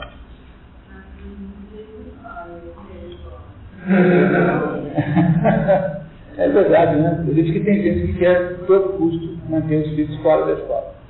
Que é uma coisa meio que chupeta na prática, mas serve como, digamos, sincronização do problema. Né?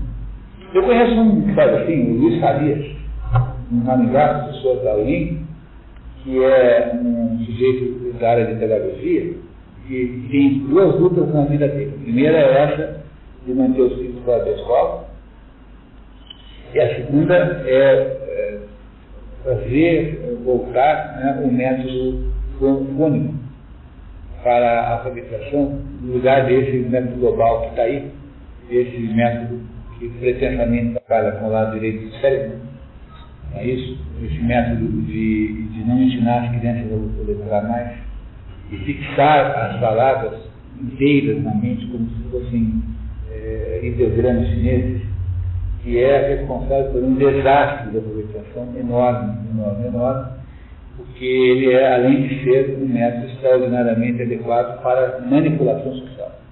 Porque você faz é, essas coisas do Paulo Freire, né? Você gruda na cabeça do sujeito uma determinada imagem com um determinado sentido.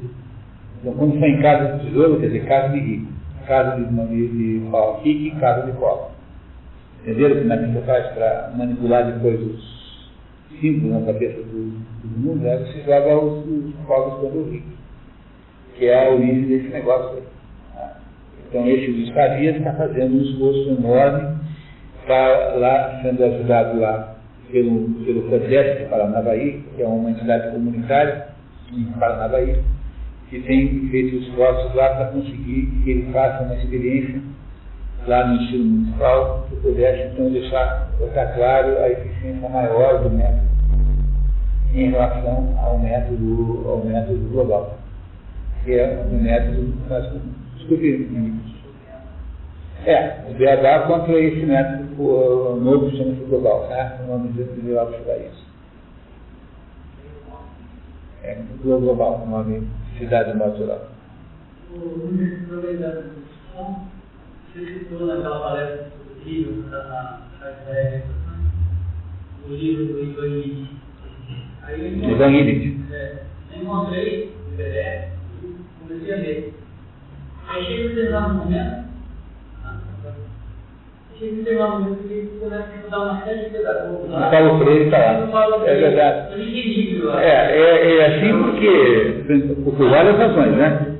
Há várias razões pelas quais eu estou. Primeiro porque ele, Paulo Freire estava na moda, ele, ele não, sabe, não sabia até que ponto que ele conhecia Paulo Freire. Mas se ele conheceu Paulo Freire, não é nada estranho que ele tenha achado bom o Paulo Freire. É, eu sei, digo, mas se ele conhecia a obra do Paulo Freire, né? não estranharia nem um pouco se, o Paulo, se ele achasse bom o Paulo Freire, porque o, no fundo, no fundo, o padre Ivan já é uma, um pouco dessa, digamos, dessa ala da igreja esquerdista. Né? O, que, o que tem é que o coração do livro, né, em que ele, ele esclarece a razão pela qual o ensino não funciona, é absolutamente genial como explicação. Então é uma explicação válida. Agora não se trata de nenhuma sumidade. Tá? Tá, eu vou em cuidado, né? Porque ele não é alguém que esteja certo nas outras coisas. Agora, ele compreendeu que o ensino não é para educar, que o ensino é apenas um método de distribuição de empregos. É por isso que ele é essa porcaria que é. Ninguém está ensinar ninguém. É apenas uma. O que é uma escola? Uma escola no Brasil é uma espécie de, de, de penitenciária de regime semiaberto. né? é, uma, é, é isso que é escola, né? Não tem mais, mais nada além disso. É isso que o Fábio descobriu. Descobriu o seguinte, que nós estamos enganados a imaginar que o ensino é para educar. Não é. O ensino é apenas uma série de rituais vazios e outros, todos falsos, em que se, se tenta fingir que se está fazendo alguma coisa, todos os envolvidos fingem alguma coisa. É como se fosse uma. Tem tanta. Tem tanto.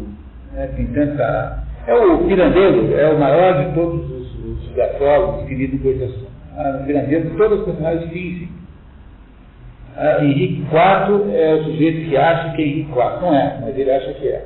E aí os empregados do fulano, né, que foram, que achavam que ele não era Henrique IV, mas agora estão achando que ele é, não conseguem mais deixar de achar que ele é Henrique IV embora não seja, nunca tenha sido Henrique IV. E assim, quer dizer, o que que, é, que, é, que, que, que é esse, é, o que, qual é a contribuição de Pirandello? Pirandello é um maravilhoso é, dramaturgo, cuja contribuição é lidar com esse fenômeno, quando o fingimento torna-se tão real quanto a realidade. E está, os, as obras mais importantes são os sete, seis personagens em busca de um, de um autor, não é? E o, que são todos fingidos, todos são fingidos. E o, e o esse em quatro, e a, a, a, a né, o livro do Matias Pascal, né? Também é, que é, tá já está deixando no programa, do Pirandeiro. O Pirandeiro é o dramaturgo que lida com esse fenômeno. O fingimento que se transforma mais real do que é a realidade. Isso é o Pirandeiro. A obra toda é assim. Vamos dar uma parte da obra, né? Não toda. Ou seja, com o, o, político, então, Platão fecha esse que insisto com vocês, não, não pensou assim, né? Mas é o trazido que fez essa, essa, essa separação, fecha esse ciclo epistemológico puro, em que se está tentando aí é, lidar com, com a epistemologia da coisa.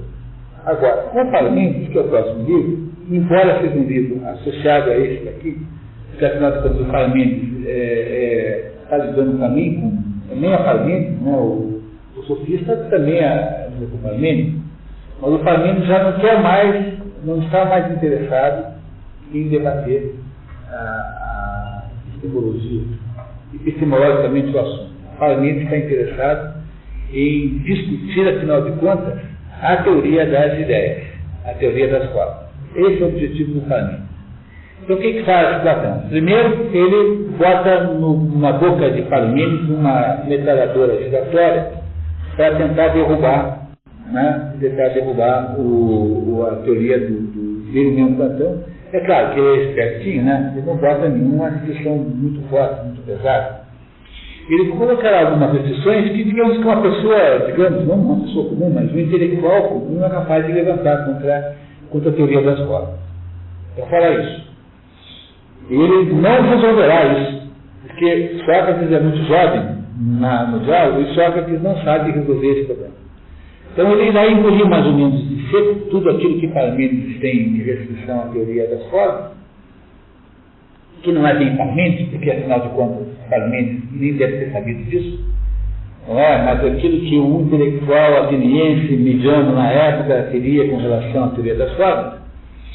Algumas, engraçado, interessante, é que algumas dessas restrições voltam depois em Aristóteles.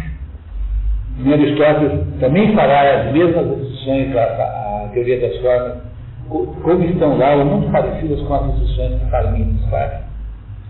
E na segunda parte, então, quando se discute a tese do um e do múltiplo, essa diferença, aliás, o, o, o Mário Figueiredo dos Santos tem um livro, se vocês quiserem uma dica, tem um livro que tem uma própria tradução de Parmênides, que ele mesmo fez, e ele faz uma tradução comentada, com comentários sobre o livro, que alguns comentários são muito bons, vale a pena ler. É uma maneira de você ler melhor o livro. Né? Parmênides, é, traduzido por Mário Figueiredo dos Santos, é um livro fácil de encontrar, porque é, edição moderna, né? não é daqueles livros velhos de capa dura, livros já mais recentes. E aí então o Parmênides, e a segunda parte do Parmênides é isso, é, é o, a tentativa de Parmênides de provar que só o um existe. E a ideia do um do múltiplo é fundamental na filosofia de Platão. Por quê? Porque Platão precisa criar um certo logos, uma certa conversa, né, uma certa possibilidade de conversar do que? Entre as formas e as suas eh, e as, e as coisas sensíveis de que elas participam. Logo, para Platão, é preciso chegar à conclusão de que um e o múltiplo existem. É? Para isso, o que, que ele faz? Ele pega justamente o sujeito que acha que só tem um, para tentar né, fazer, por meio desse sujeito, a defesa da existência, digamos, dupla do um e do múltiplo. Porque para Platão não há teoria platônica se não houver simultaneamente o um e o múltiplo. Os dois existem ao mesmo tempo. E os dois têm que existir necessariamente.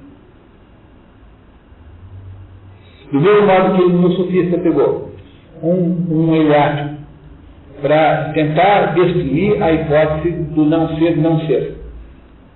Ele agora pega o próprio Parmênides para tentar ajudar a abrir a possibilidade do múltiplo também existir além do. Não é bacana isso? Genial.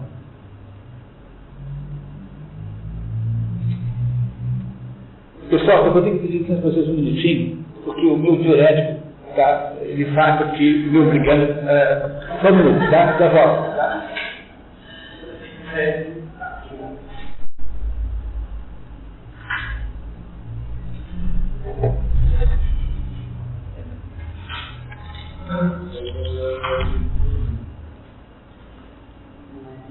Então, resumindo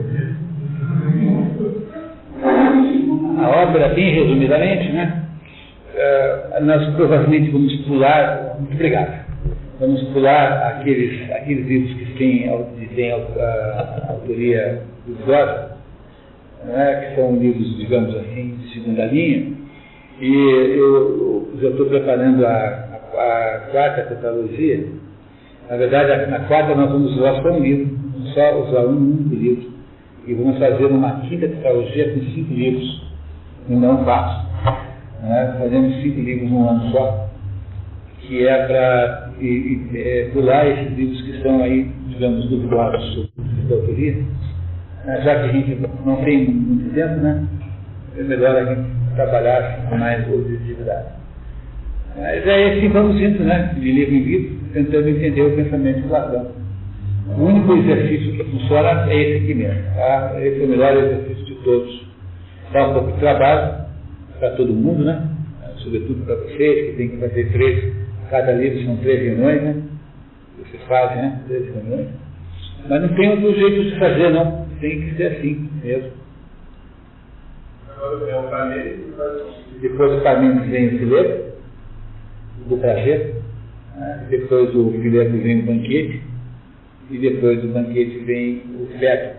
São os próximos quatro livros. E aí, eu nem sei sugerir para vocês, né? O Parmênides e o Fileto têm tradução do caso Alberto Nunes. Então, todos têm, né? Todos têm. Agora, para comprar novo, Parmênides tem o livro do. Para comprar zero, assim, tem o livro do Edson Mini, né? onde, aliás, também tem o Fileto.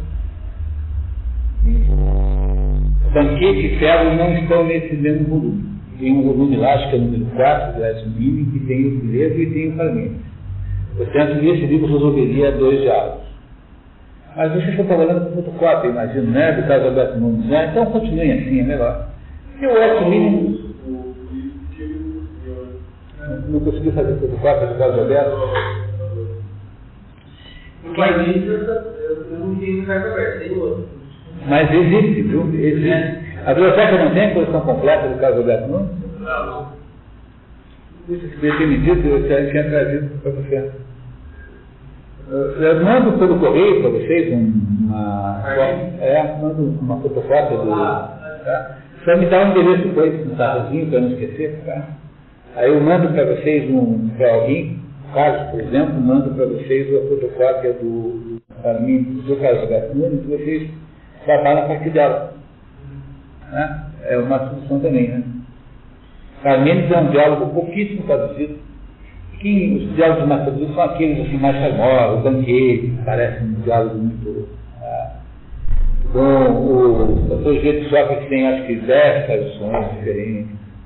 Aí você tem outro que, que sempre todo mundo traduz é, é a República. A República tem três, quatro traduções. Agora, esses diálogos mais difíceis e pouco conhecidos uh, são aí por causa das, digamos, dos impedimentos editoriais, né, às vezes não são traduzidos. Apesar de que o, o Carlos Alberto não traduziu toda a obra, que é a Universidade Federal do Pará faz a questão de, de condena. Eu devia ter uma cláusula nessa clausulação, se não tiver para vender, perde o direito. Faça o direito para outra editora. E ele deu de presente lá, para a do Pará. E eles não, não, não se dão trabalho de manter isso né, disponível. consideração enorme, né? enorme, enorme. O que mais, pessoal? Eu acho que o projetinho que falou da, Factory, ela colocou a metafísica, geometria, né? E o Aí eu fui no projetinho não entre Deus e os mundos, né? Deus como realidade metafísica e os mundos. É, no caso, os números eles estão no plano da, da permanência, estático, mas não da, da eternidade. Não. Não, é que os números são, eles são intermediários porque assim, eles são, eles são, eles, eles não têm forma. Por isso que eles estão abaixo do, do, que, é, do que é metafísico, porque Deus é forma pura, né? Então, na linguagem aristotélica, Deus é, é intelectia pura. Intelectia é a mesma coisa que ato puro, né? Então, Deus é forma pura. Logo, porque veja, para ser uma substância, de acordo com Aristóteles, como é que tem que ser uma substância? A primeira condição para ser uma substância, porque você tem, digamos, o que é a substância, digamos, eh, corriqueiramente falando, não é? É aquilo que chama-se sínulo. Sínulo é, é a junção de uma matéria com uma forma. Isso é um sínulo. Então é isso aqui, esse negócio aqui é a junção de materiais físicos que perderam a sua autonomia, uma vez que foram moldados dessa forma, e eu passei a chamar isso aqui de óculos. Então você não chega numa hora e pega assim, ah, eu queria aí uns, um plástico uh, moldado e, e, sustentado por varetas de aço e com é, é, hidrocarbonetos curvos na frente. Você diz isso para o dono da pediu um par de óculos? Você não faz isso, né? Porque na hora em que o material foi transformado em óculos, ele passou a virar escravo da forma. A matéria é escrava da forma. Sempre. A forma manda na matéria. O que é um símbolo? Símbolo é qualquer junção de matéria e de forma. Ou seja, matéria potência, forma ato. Ato ou intelecto. A forma é que é o ato, a intelecto, e a matéria é meramente a potência. Então a primeira pergunta é, há, existe a, possibilidade de chamar a matéria sozinha de, de, de substância? E aí Aristóteles diz que, que apenas eh, de uma maneira muito fraca, essa, essa foi uma hipotética, apenas de modo fraco. Mas no fundo o René Guénon explica melhor isso, né? Então o René Guénon explica que não há matéria que não tenha forma. Porque quando, mesmo quando a matéria-prima é extremamente prima, ou seja, é completamente indiferenciada, ela terá pelo menos três dimensões. Se tem três dimensões, tem alguma forma. Logo, não há matéria completamente provida de forma. Logo, a forma sempre irá estar presente. Agora, um símbolo não é bem assim, porque no símbolo há uma, uma forma muito mais determinada do que, no caso, apenas as três dimensões. Portanto, o símbolo é a substância, digamos, mais típica e, no entanto, é possível ter forma sem matéria? A pergunta é oposta, e a resposta para essa pergunta é, claro que sim, Deus é assim. Deus é forma pura e não tem matéria. Nenhuma matéria. É, por isso é que Deus está no ponto mais alto, digamos, aquilo que é metafísico, está no ponto mais alto é aquilo que só tem forma e não tem matéria. Aquilo está no ponto mais alto do conhecimento humano. Os números, eles, eles, eles são diferentes de Deus, porque os números, na verdade, só existem na medida em que eles se referem a coisas que não são eles.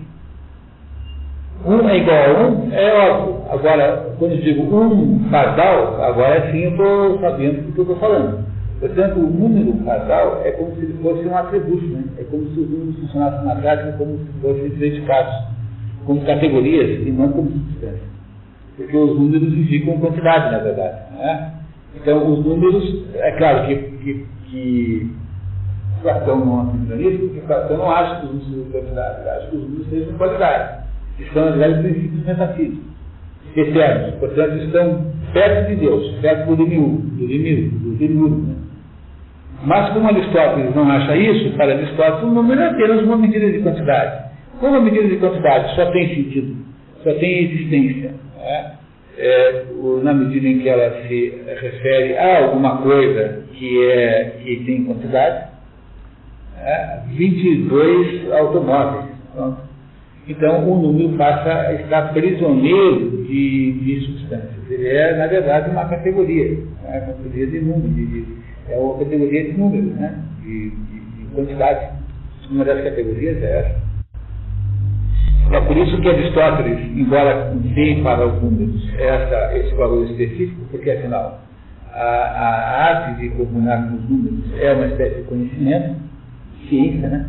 no sentido tipo, é uma ciência de um tipo. Essa, essa, os números não têm existência autônoma, eles, eles não existem na verdade, são apenas abstrações da nossa mente. Os números não existem, são meras abstrações. Eu posso escrever ali 38 claro, eu não estou escrevendo o número 38, estou escrevendo uma indicação simbólica do que seja 38. Do que? É uma, é uma indicação gráfica do que, é, que corresponde a 38 unidades. Agora, o que, é que são 38 unidades? Depende, depende de como a minha mente materializa isso. 38 carros de bombeiro, 38 grãos de feijão, 38 é, imitadores de Elvis Presley, enfim, 38 pode ser qualquer um. Né? Tudo entendeu? Como é isso? Portanto, é essa a razão pela qual os números, pela Aristóteles, eles não têm o mesmo tamanho de Deus. Agora, eles estão superiores à física porque eles são imutáveis. As relações numéricas são permanentes, são eternas. E, as, e tudo que está no mundo da física é necessariamente contingente, portanto, é necessariamente é, mutável, está sujeito à mudança, a modificações. Segundo Aristóteles, só há as seguintes modificações possíveis. Mudança é geração e corrupção, nascimento e morte, aumento de quantidade, aumento de qualidade e mudança de lugar. São as quatro mudanças únicas possíveis de lugar, deslocamento, né? É, aqui a gente chamaria de deslocamento. Então eu posso, eu posso uma, uma, uma coisa nasce de morte, a coisa pode aumentar de tamanho, é, a coisa pode mudar de qualidade, como, por exemplo, quando você enfeita um cavalo para uma festa de aniversário de casamento polonês, né? um cavalo enfeitado para uma festa de casamento polaco, você continua tendo um cavalo, só agora está é, é, tá enfeitado. Ou eu posso tirar essa caneta daqui e colocar aqui. Portanto, essas são as únicas possibilidades de mudança aceitáveis por Aristóteles. A teoria desse negócio está na física. Física de Aristóteles é esse estudo. Estudo desse assunto. E é por isso que, embora Aristóteles dê para as matemáticas um lugar alto, ele não dá o mesmo lugar alto que Platão dá. Porque Platão vê nisso, na verdade, a chave de compreensão do universo. E é por isso que ele nunca escreveu isso, para não parecer maluco, e só ensinar para os iniciados, né? ou seja, para os seus alunos na academia platônica, dentro daquele contexto do agrafa dogmática, ou seja, dos ensinamentos não escritos, dos quais não é, muito, não é possível hoje ter muita dúvida. É muito difícil. Você pega quem é que está contra isso? Schleiermacher. Schleiermacher é uma investigação já muito antiga, né? Você não tem mais, não tem, não prestou atenção direito, quase tem as suas virtudes é muito difícil. O que, o que tem é um grande, digamos, é, aí uma grande confusão em saber onde é que está a prova disso. Porque fico citando a carta 7 e um, um trecho do 7 que nós vamos estudar aqui, em que o Platão faz, o Sócrates faz um, inventa lá uma história do Egito, para mostrar que a escrita é um mal e não a escrita foi um presente de grego. Né? Claro que o grego não fala assim, né? Mas a escrita foi um presente, presente muito ruim, porque o homem que agora pode escrever deixa de, de pensar e memorizar. a escrita é uma porcaria. Então, por causa disso, é que a turma, da, da, uma boa parte desses estudiosos da Guerra do Renato, eh, acham que Platão estava ali eh, dizendo que a verdadeira filosofia era, era oral e não escrita. Então é muito fraco esse argumento, porque no fundo o que Platão queria dizer é o seguinte, a filosofia é uma coisa que se faz no ato do filosofar. Então isso sim para dizer, né?